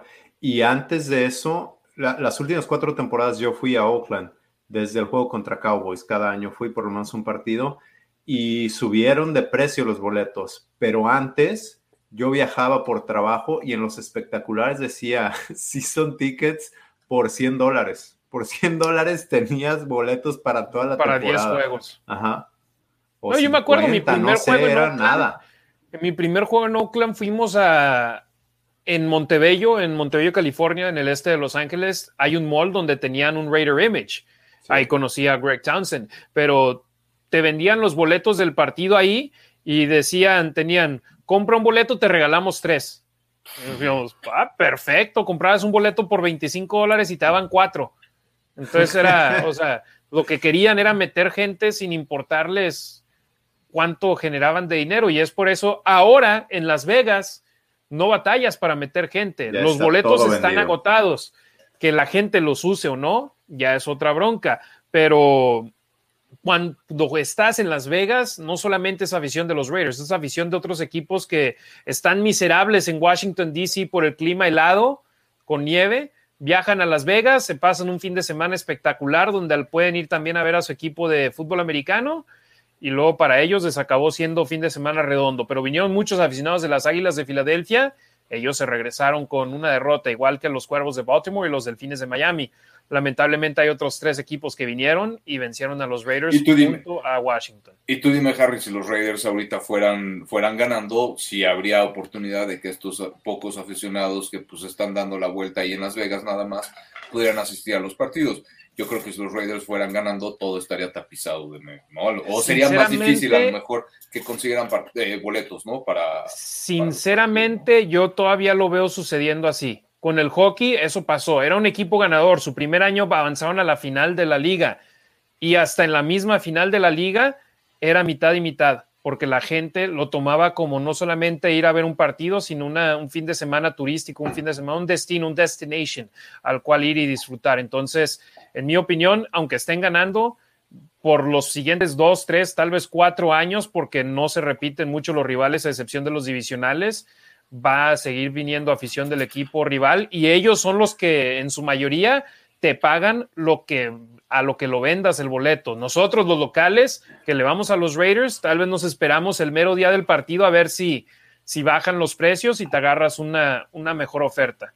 Pero ojo, dijiste algo clave, los juegos divisionales a lo mejor ahí sí la gente que le va a los Chargers, a, a Broncos y a Chiefs se cansa de ir porque ya es cada año o no, no van cada año, ¿no? Pero, pero los, los juegos contra la Nacional son cada ocho años. Entonces, a, excepción de este último que se, que se abrió y, ahora le tocó a Bears, pero a Bears, a Raiders contra Bears le toca en dos años aquí en Chicago y luego cuatro años más les toca ya en Las Vegas. Entonces, si vas a ir cada ocho años, pues sí, sí lo puedes agendar, ¿no? Y pagas lo que te cueste. Digo, un precio, ajá, un precio razonable, pero pues no importa si está caro. Yo conozco a muchos aficionados de los Raiders que no les importa si el equipo va bien o va mal. Viajaron a Nueva York a verlos jugar contra los gigantes, viajaron a Kansas City este mismo partido a verlos jugar como visitantes y hacen los viajes sin importarles cómo anda el equipo porque van a todo el show, desde dos días antes a saludar a los fans de los Raiders que viven por allá, el tailgate, el post, todo. Entonces, no nada más es el partido, sino todo lo que hay alrededor. Y nosotros lo hacíamos, también cuando íbamos a Oakland, no solamente ibas para ver el partido, era para todo lo que rodeaba el ambiente ese fin de semana, pero era exclusivo para nosotros los fans de los Raiders en Oakland. Acá en Las Vegas, puedes venir y hacer de todo. Eh, Octavio López, vete consiguiendo los boletos, Harry. ¿Para cuánto te gustan los boletos? Escuché de gente que conozco que tienen PSLs de las licencias de los asientos que para hacer un depósito para posiblemente comprar boletos les costó 2.500 dólares por asiento para el Super Bowl. Y que el costo de los boletos de la planta alta, del segundo nivel del estadio, están entre 6 mil y 8 mil dólares. Entonces, ahí están. Obviamente el depósito iría aparte del costo del boleto. Pero vamos a las mismas. La NFL controla esos boletos, no los controlan los Raiders, pero parte de la, del suministro para los Raiders y aparte un poquito más por ser PSLs, la NFL le da la oportunidad a fans que tienen esas licencias de poder comprar los boletos, pero no a todos como con los otros eventos. Adger Mondragón, es muy bueno ese Super Bowl en el Allegiant Stadium y sueño con ver a los Raiders participando y ganando en él. Sería espectacular. Cristian Contador, da tiempo suficiente para que el equipo se acomode bien y por qué no, se vale soñar y que sí esté Raiders en el Super Bowl. No sé si, si es tiempo suficiente porque es esta campaña que viene, la 2022, y, después la siguiente. Y la de 2023, ¿crees que en ese tiempo ya los Raiders pueden tener un equipo que... Eh, fíjate, en, en, teoría, en teoría cuando, en mi experiencia, por lo que he visto, creo que son tres años, ¿no? Para que tu equipo ya esté, a full force, o sea, ajá, competitivo. Pero creo que Raiders tiene buenas piezas. La gente quiere quemar la casa, pero tienes coreback ahorita que, si lo extiendes o no, eso ya es otro. No les digas porque te van a decir que no. ¿Quién? La gente que quiere dos primeras rondas por el que no vale nada. Este, Exacto. Eh, bueno, tienes a Darren Waller, tienes a Colton Miller. Eh, Renfro. a Renfro. Eh, no sé, creo que las piezas en la ofensiva ahí sí deben de mejorar, pero pues te enfocas en traer agentes libres en, la línea ofensiva y a lo mejor draftear. Y a la defensiva tienes ahorita, tienes a Crosby, tienes en Ngakwe. Eh, ¿Quién más? Divine Diablo, que parece que puede ser. Perryman. Al eh, corto plazo. Ajá, sí, a corto plazo. si te siguen dando, los puedes extender. Casey Hayward, Nate Hobbs, Trayvon Mullen, Merrick. Entonces, tienes algunas piezas para entre dos o tres años. Ajá, los pateadores, dos o tres años, agregas las piezas suficientes y, y un buen cocheo y se puede dar. Para mí es un sueño guajiro y esperemos si se cumpla. Y, no, y aparte considerando que también la liga ya aprobó el, ese incremento en, en, el, en el CAP y que va aumentando con cada año, ¿no? De alguna forma, pues le da un poquito también más de chance para jugar con, con el lado económico y, y, pues hacer magia ahí con los números, ¿no? Entonces, igual se puede, yo creo que también se puede hacer, si, si, si se pone inteligente la front office, creo que puede ser algo interesante con, con, lo, que, con lo que tienen los Raiders ahorita y con lo que puedan llegar a, a conectar en este año, ¿no? Bueno, lo que viene. Gracias a toda la raza que nos está viendo en vivo en YouTube. Si aún no están suscritos a nuestro canal y nos están dejando comentarios, por favor, simplemente presionenle al botón de suscribirse. Les agradecemos mucho, nos ayuda de gran manera. Eh, Rorro Raiders, no sé si sea Rorro Eligio, en caso de que lo sea, saludos. Si no, también saludos a Rorro Raiders. Salud Rocks desde Corpus Christi, aquí llegando de trabajar. CR 1580, los buscaba en Facebook, pero ya estoy aquí en YouTube. Saludos Raiders por siempre, ganan o pierdan. Rubens Masters dice, los cargadores más de 200 yardas por tierra y creo que van a ganar. Siempre he dicho que corre la bola, gana juegos. Sí, y los Raiders en esos momentos no han podido correr el balón en la temporada 2021, a excepción de tres partidos, me parece, donde tienen más de 100 yardas. Eh, y, y más de 100 yardas no es tanto, considerando que los Raiders tenían a lo que nosotros decíamos corredores 1A y 1B en Jacobs y Drake. Eh, Jan Monroy, Harry, esperemos verte en el contenido en español de esa iniciativa de la NFL. Gracias, esperemos y sí, ¿por qué no? Tener todavía el grupo de tres. Lourdes Hopkins, Las Vegas, super destino para el Super Bowl. Saludos a mi madre. Saludos, saludos. Saludos a Doña Lourdes. Eh, cambiando ya de tema y entrando al al tramo final del programa. Raiders contra Cafés de Cleveland. En caso de que no sigan mucho lo que está sucediendo en la liga, hay varios equipos que están siendo afectados por los protocolos COVID y yo sé que no es exclusivamente de lo que voy a hablar a continuación, pero pasa seguido. Si se fijan, en, los en la mayoría de los equipos en los que está sucediendo esto son en equipos de ciudades de clima gélido y, e, eso, la, transmisión es más fácil cuando hay una pequeña gripe y te puedes contagiar de otra cosa y la pasas de una a otra persona. Entonces, afortunadamente acá en Las Vegas dio positivo nada más hace dos semanas Trent Sig, la semana pasada Jalen Richard, que ya está de regreso en el equipo. Eh, y ya, no hemos escuchado mucho de contagios, pero acá en Las Vegas apenas empezó a pegar el frío esta semana pasada. De hecho, hoy en la madrugada estábamos a cero grados centígrados, no Fahrenheit, centígrados, que para nosotros estamos congelándonos aquí. Demian es clima de playa allá en, Chicago, pero los cafés de Cleveland tienen a 20 jugadores en la lista COVID en estos momentos. Empezaron el martes, donde lanzaron a ocho jugadores, incluyendo dos dineros ofensivos titulares, su ala cerrada titular Austin Hooper, su eh, receptor abierto titular número uno Jarvis Landry, después el y un jugador de equipos especiales super clave. El miércoles agregan a siete jugadores más, incluido Baker Mayfield, jugador clave, por supuesto, porque es el quarterback titular, a pesar de que no tiene números espectaculares porque corren mucho el balón no lo tienen a él.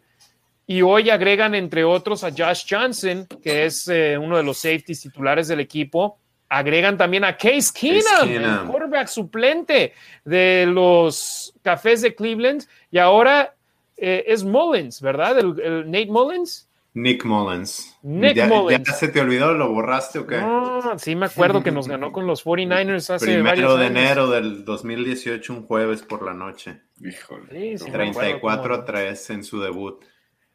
Es más, quiero ver cuántos partidos ha disputado Nick Mullins desde, desde entonces. Pues esa temporada jugó algunos cuantos. Este, pero, Pero, pues, prácticamente de es lo los- único que ha hecho.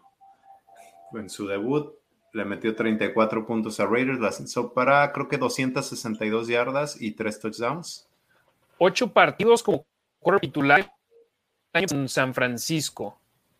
Entonces, con la lesión de Garoppolo, entró al quite, dos ganados, seis perdidos. 2.437 yardas, 12 touchdowns, 12 intercepciones. Entonces, nada espectacular, pero ahí está. Sí. Este, ojo, eh, ¿cómo se llama el ala cerrada de los de los Browns? No, no Austin Hooper, el otro. Goku, Goku, Goku, ajá. Ese regresa, está lesionado, pero regresa. Y es buen jugador y puede ser pieza clave. Hablas de la línea ofensiva.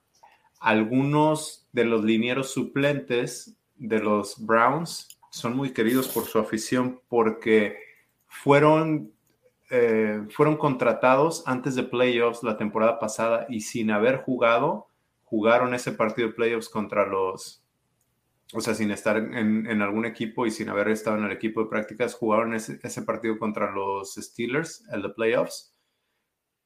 Ah, no sabía si me había ido yo.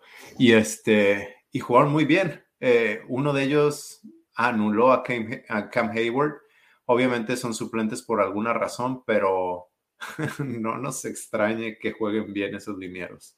Sí, y, híjole, y considerando aparte cómo la ha sufrido Cleveland de alguna forma, porque hace un año estaba en la misma situación con problemas de, jugadores que se los quitaban por estos protocolos de COVID, y pues aún así Stefanski hizo un muy buen trabajo con Cleveland, los llevó a playoffs, a pesar de todo esto, ¿no? Y como tú dices, el primer partido en playoffs que llegues a jugar con dos linieros ofensivos que no son tus titulares, pues obviamente como tu afición no se va a enamorar de, de estos gorditos, ¿no? Que, que, que, dan los resultados, ¿no? Pregúntale, pregúntale a los, a los Chiefs cómo les fue con linieros ofensivos suplentes en el Super Bowl. No, les pues, fue como en feria, ¿no? No pudieron hacer nada. Y de ese que dices de Stefanski, fue, fue su partido contra los Browns, digo, contra los Steelers, creo, de playoffs, que no pudo estar en el campo y estuvo híjole, no, no, no quiero decirles mentiras, pero creo que estuvo tratando de comunicarse, mandando las jugadas desde su casa. Eh, y le pusieron una friega a los Steelers. Entonces, híjole, no, yo no, no canto es... victoria. Sí, no, claro, claro, ¿no? Porque igual por lo mismo, porque por el clima, porque no sabes qué tipo de coreback, lo decía Harry, eh, qué tipo de coreback, eh, más bien la inconsistencia, ¿no? Yo, yo creo eso, no sé qué tipo de coreback se va a presentar, qué tipo de Derek Carr se vaya a presentar. Creo que lo que decías tú, si, si le dan snaps a Mariota, me gustaría también que le dieran snaps a Mariota y creo que eso le podría quitar a lo mejor un poquito de, de presión a Carr, no para sentarlo, como decía Harry, no, no, o tú, Demian, no me acuerdo uh -huh. quién lo decía, pero, pero sí como para darle un poquito más de, de aire a Carr y a lo mejor quitarle tantita presión para que, pues, para ver cómo funciona el equipo con, el, con un ritmo un poquito diferente, ¿no? Ver cómo reacciona la defensiva ante un coreback que no es el 4, ¿no? Entonces, eh, me gustaría, te digo, ver, ver eso y tampoco canto victoria ante, ante un equipo de, de Cleveland que viene bastante herido, ¿no? El clima para el sábado, la máxima es de 6 grados y la mínima es de 1 grado centígrado y parece que va a estar lloviendo. Entonces esto me recuerda al juego de la temporada pasada donde Raiders ganó 16, 16. a 6 y, y Carson lanzó para 111 yardas, pero pudieron mover la pelota por tierra. Y me gustó mucho ese juego porque Raiders tenía identidad en ese partido sabías que iban a correr la pelota y pudieron correr la pelota. Y no los pudieron parar. Ajá. Y, y al, al, contrario, sí pudieron parar a los Browns cuando por el clima y porque es la ofensiva de Browns, sabías que te iban a correr la pelota y los pudieron detener. Ahorita es un partido muy similar, las circunstancias son similares. a excepción de las bajas que tiene Browns, pero tienen el mismo sistema, son muy buenos corriendo la pelota, pueden agregar linieros ofensivos como alas cerradas para poder mover el balón por tierra y quitarle, quitarle la presión a, Nick Mullins, el quarterback suplente. Sí, sabiendo que tienen a Mullins como quarterback, no me sorprendería si copian una página del libro de Bill Belichick y dicen vamos a correr el balón cincuenta y tantas veces y vamos a lanzar el pas, eh, vamos a lanzar pases tres, cuatro veces en el juego y hasta ahí la quedamos. O bueno, tal vez no tan exagerada, pero no me sorprendería si copian esa fórmula y se van con ese tipo de situaciones. Eh, los Raiders obligados a ganar desde antes de que supiéramos esta situación del COVID con los cafés de Cleveland y ahora sabiéndola todavía aún más porque si pierden este partido ya prácticamente están fuera de la contienda de los playoffs con solamente tres juegos restantes en la campaña 2021. Y los malosos, estadísticamente en estos momentos, top 10 solamente en dos estadísticas, ofensiva total y ofensiva aérea. De ahí en más, nada dentro del top 10. Cleveland en su top 10 tienen defensa total, defensa aérea, capturas número 5 con 35, ojo con ese número, ofensiva terrestre número 4 y pérdidas de balón nada más tienen 14 en esta campaña. Entonces, ese es número 6 en la NFL. Cuidan el ovoide, corren bien el ovoide y son muy buenos capturando al quarterback dentro de los datos que ahí acabamos de, compartir. Abrió la línea con los Browns favoritos por 6.5 puntos. Ya la línea cambió por 10 puntos y ahora Raiders son favoritos por 3 y medio.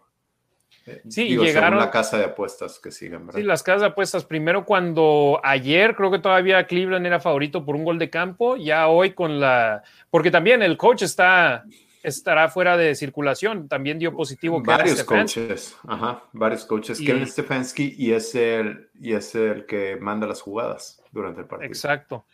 Que ya les pasó a los Cafés de Cleveland esto el año pasado, después de la semana 17, jugaron el partido de comodines sin varios jugadores, sin su coach, y le metieron a los acereros de Pittsburgh una paliza. Entonces, ¿dónde estabas, Harry? Ya lo hablamos, Harry. Perdón, la, tecnología nos pegó, me pegó este día.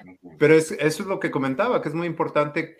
Yo decía, creo que estuvo mandando las jugadas desde su basement, ¿no? Desde su casa estaba tratando de conectarse y mandar las jugadas es difícil, siempre tienes una demora por lo menos de unos segundos y en la NFL unos, segundos, son una eternidad, entonces...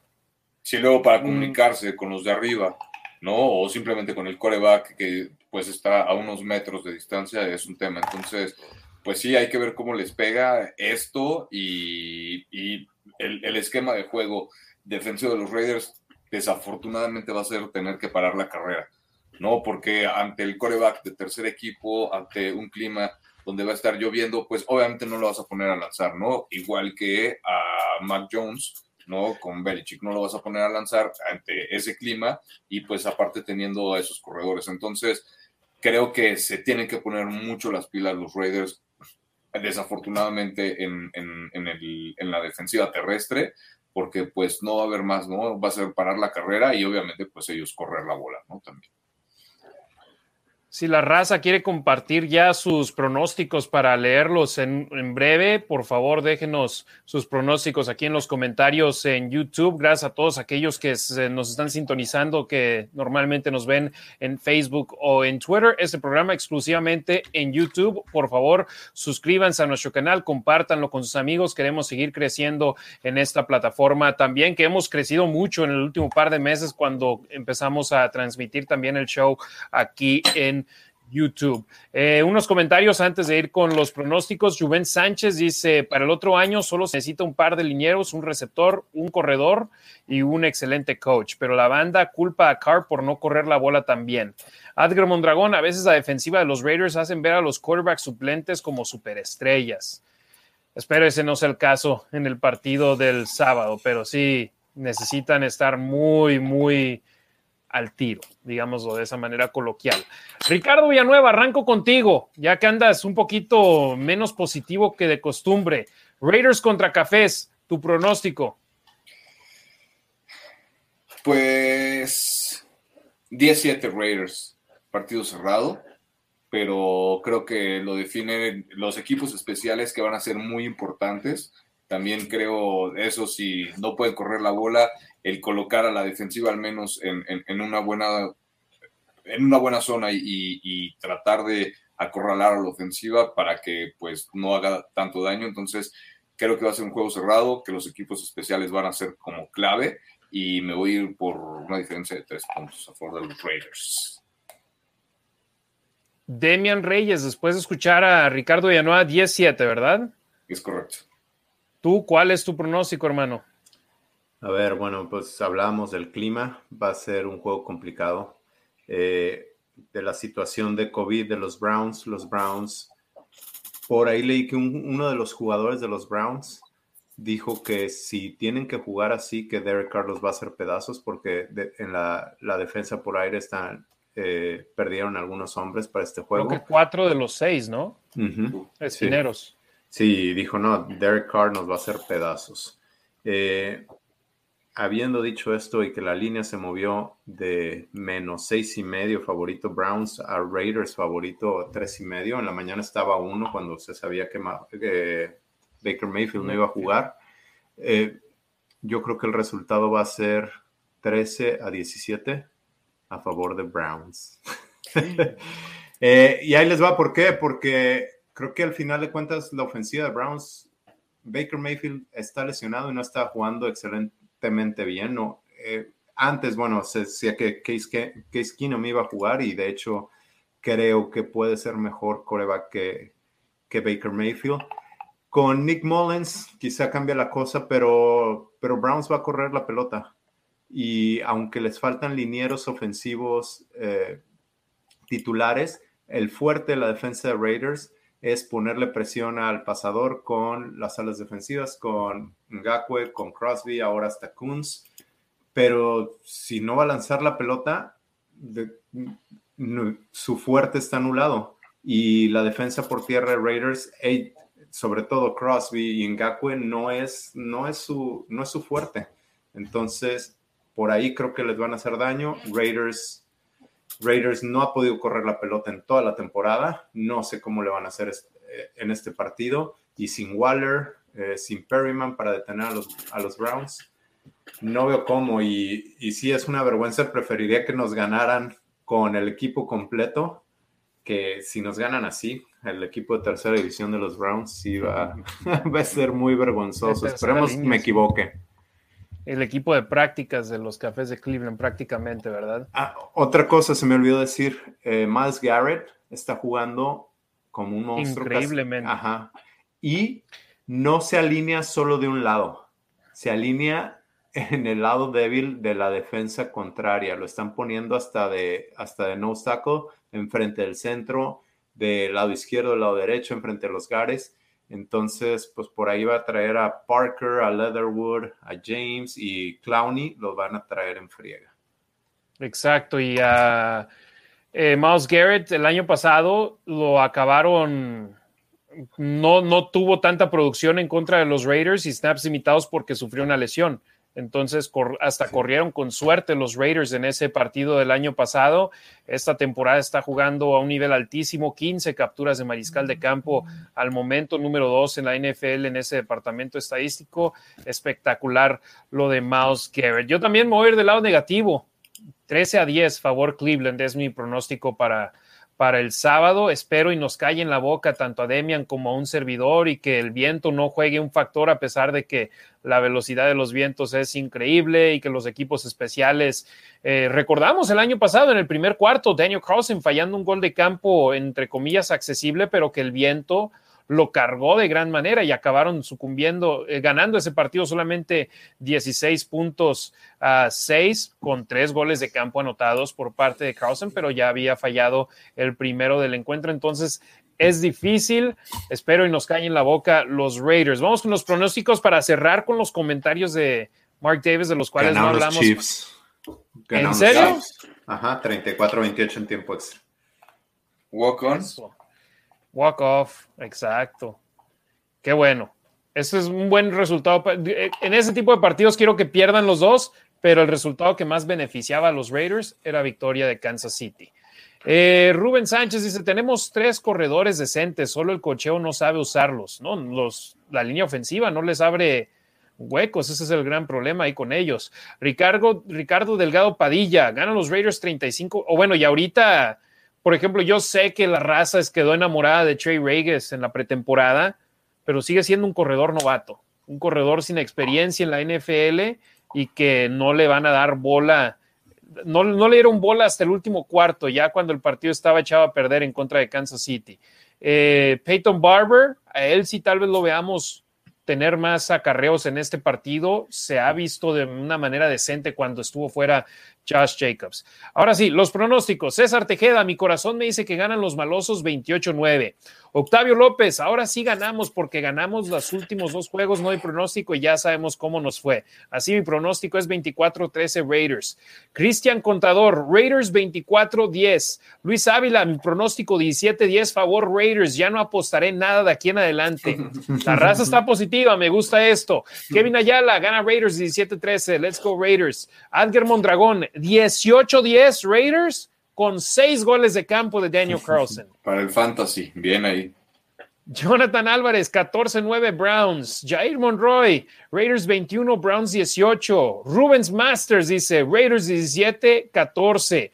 Eh, Roberto Strempler, 19 a 15, Raiders. Gerardo Gordoa, si no se juega el sábado, ¿cuándo sería el partido? ¿Qué probabilidad hay de que sí se juegue?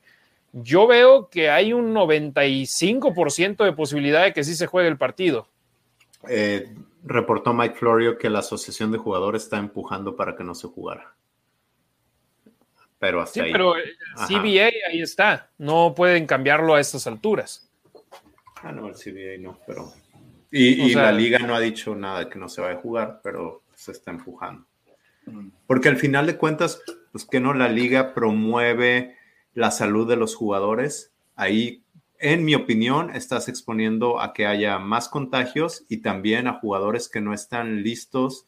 Digo, están en el equipo de prácticas de un equipo del NFL, en teoría deben de estar listos, pero no es lo mismo jugar con Miles Garrett que con el segundo o tercer jugador, ¿no? Sí, no, aparte cuando no es lo mismo dar ese brinco en semanas que en días.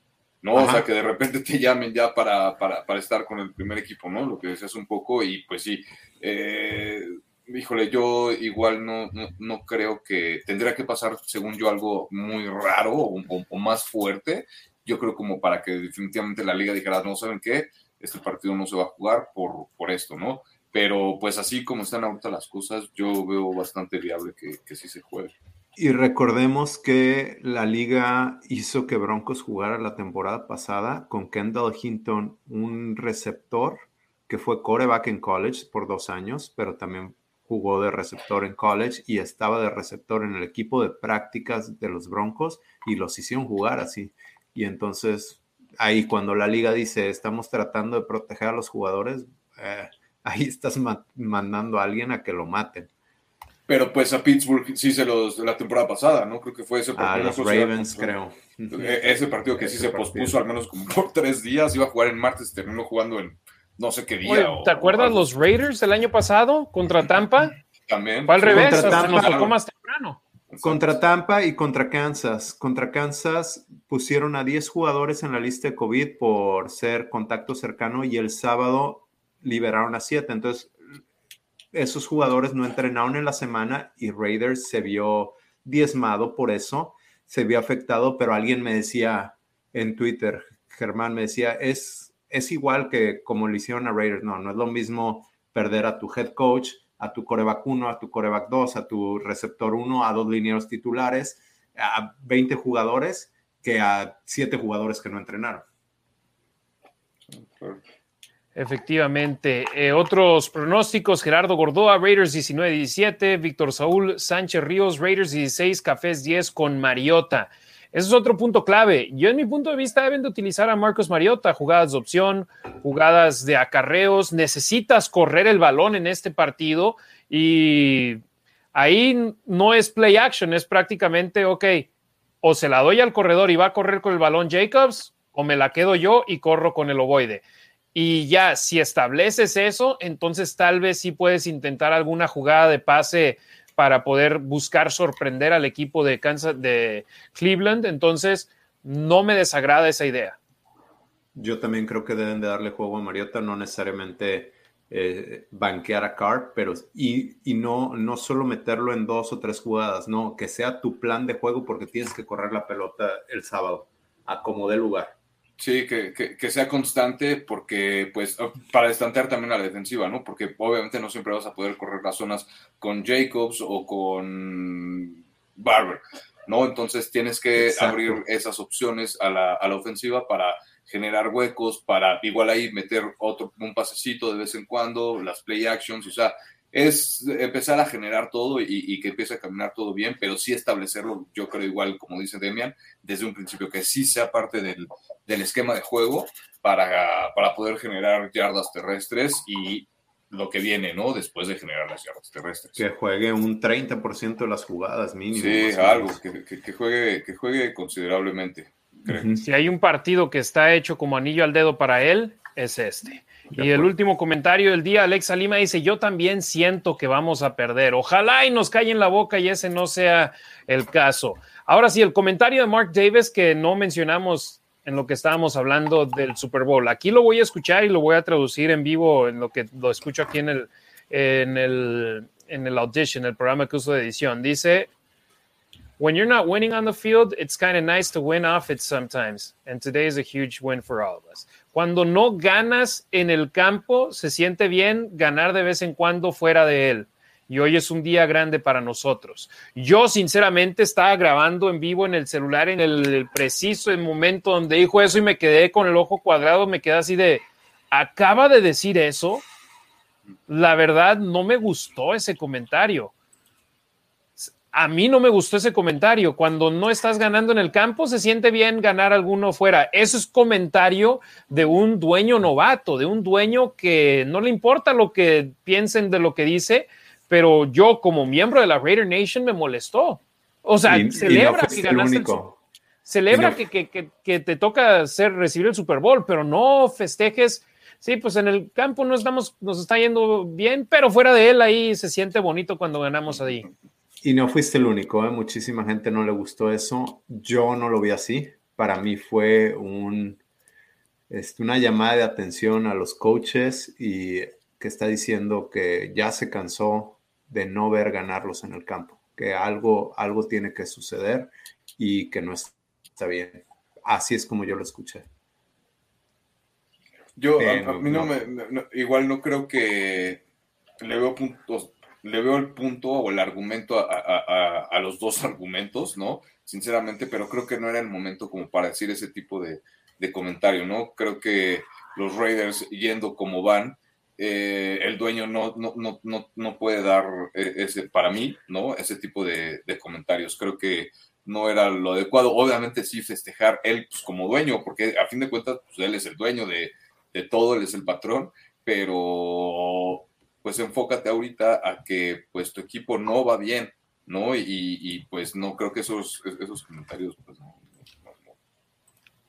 Sí, yo también no, no me pareció adecuado. Ahí el comentario de Mark Davis, sinceramente, yo me pareció fuera de lugar. Se nos está acabando el tiempo. Ricardo, Demian, algo que quieran promocionar, obviamente, aparte de sus redes sociales, arroba los Raiders Info en Twitter, sigan ahí al buen Demian Reyes, arroba Rasgit en Twitter y en eh, Instagram, al buen Ricardo Villanueva, sigan arroba la Nación Raider en Facebook, Instagram, Twitter y YouTube. Ricardo, sigues con el Madden Academy, que te siga ahí la raza, ¿no? Es correcto, Harry. Eh, este sábado sale en el canal de YouTube de Mundo NFL, la clase 4 que se grabó en la semana, está bastante interesante. Hay, hay tips para la ofensiva y para la defensiva. Les recomiendo también que se metan a Madden Ultimate Team, esta, esta modalidad de juego de Madden, porque el, no sé si ustedes, Harry y Demian, ya en Estados Unidos vieron el anuncio de Fox que va a sacar un reportaje, un documental de Madden, de Coach Madden, el 25 de, diciembre. Ah, sí, sí, sí de Navidad. Bueno, a, raíz de eso, eh, hay, hay en, Madden Ultimate Team, que es una modalidad de Madden, están regalando la, tarjetita del coach Madden de leyenda Y, este, y bueno, pues para los aficionados de los Raiders, obviamente tener al coach Madden ahí en, en, la línea eh, de campo, mandando las jugadas, pues está, está bastante sabroso. Entonces, les recomiendo que se lo metan, si que, si que se metan si quieren al, coach Madden de, head coach en su equipo de, Ultimate Team. Y pues gracias, aquí estamos en, en, Twitter, en Instagram y promocionando todo esto. estamos también con, colaborando con Máximo Avance. Y pues otra vez, como cada jueves, gracias, gracias por la invitación, gracias a la Nación Raider, gracias por seguirnos exclusivamente ahorita en YouTube y pues ahí estamos y dando la cara como los Raiders y aguantando, ¿no? Gracias. Claro, gracias a ti, Ricardo Villanueva. Demian, ¿algo que tú gustes promocionar, hermano? Nada, muchas gracias. Síganme en los Raiders Info y saludos y disfruten el partido. No hagan corajes.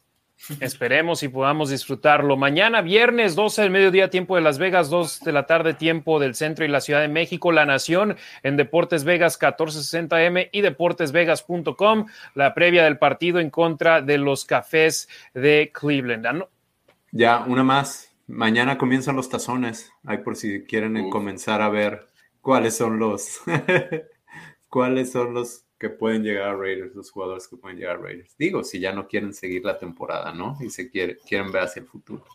Quieren ver fútbol americano, pero no de los Raiders sigan el colegial. César Tejeda, gracias por su tiempo y claro, sus conocimientos. Excelente juego tendrán los Raiders. Vamos con todo. Go Raiders.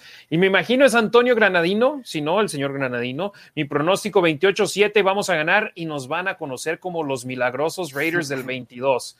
Bien. Ojalá y sí, ojalá y tengas voz de profeta, Antonio. Hermanos y hermanas de la Raider Nation, gracias por haber estado en sintonía con nosotros en este el episodio número 32 de La Nación Raider, aquí en la página de YouTube de La Nación Raider y también en Spotify, en Apple Podcasts y demás plataformas donde ustedes consuman su contenido en audio. A nombre de Demian Reyes y Ricardo Villanueva, soy Harry Ruiz. Les agradecemos de gran manera que nos hayan sintonizado una semana más con lo último de la escuadra de nuestros amores, el conjunto negro y plata, los Raiders. Tengan un excelente fin de semana, familia.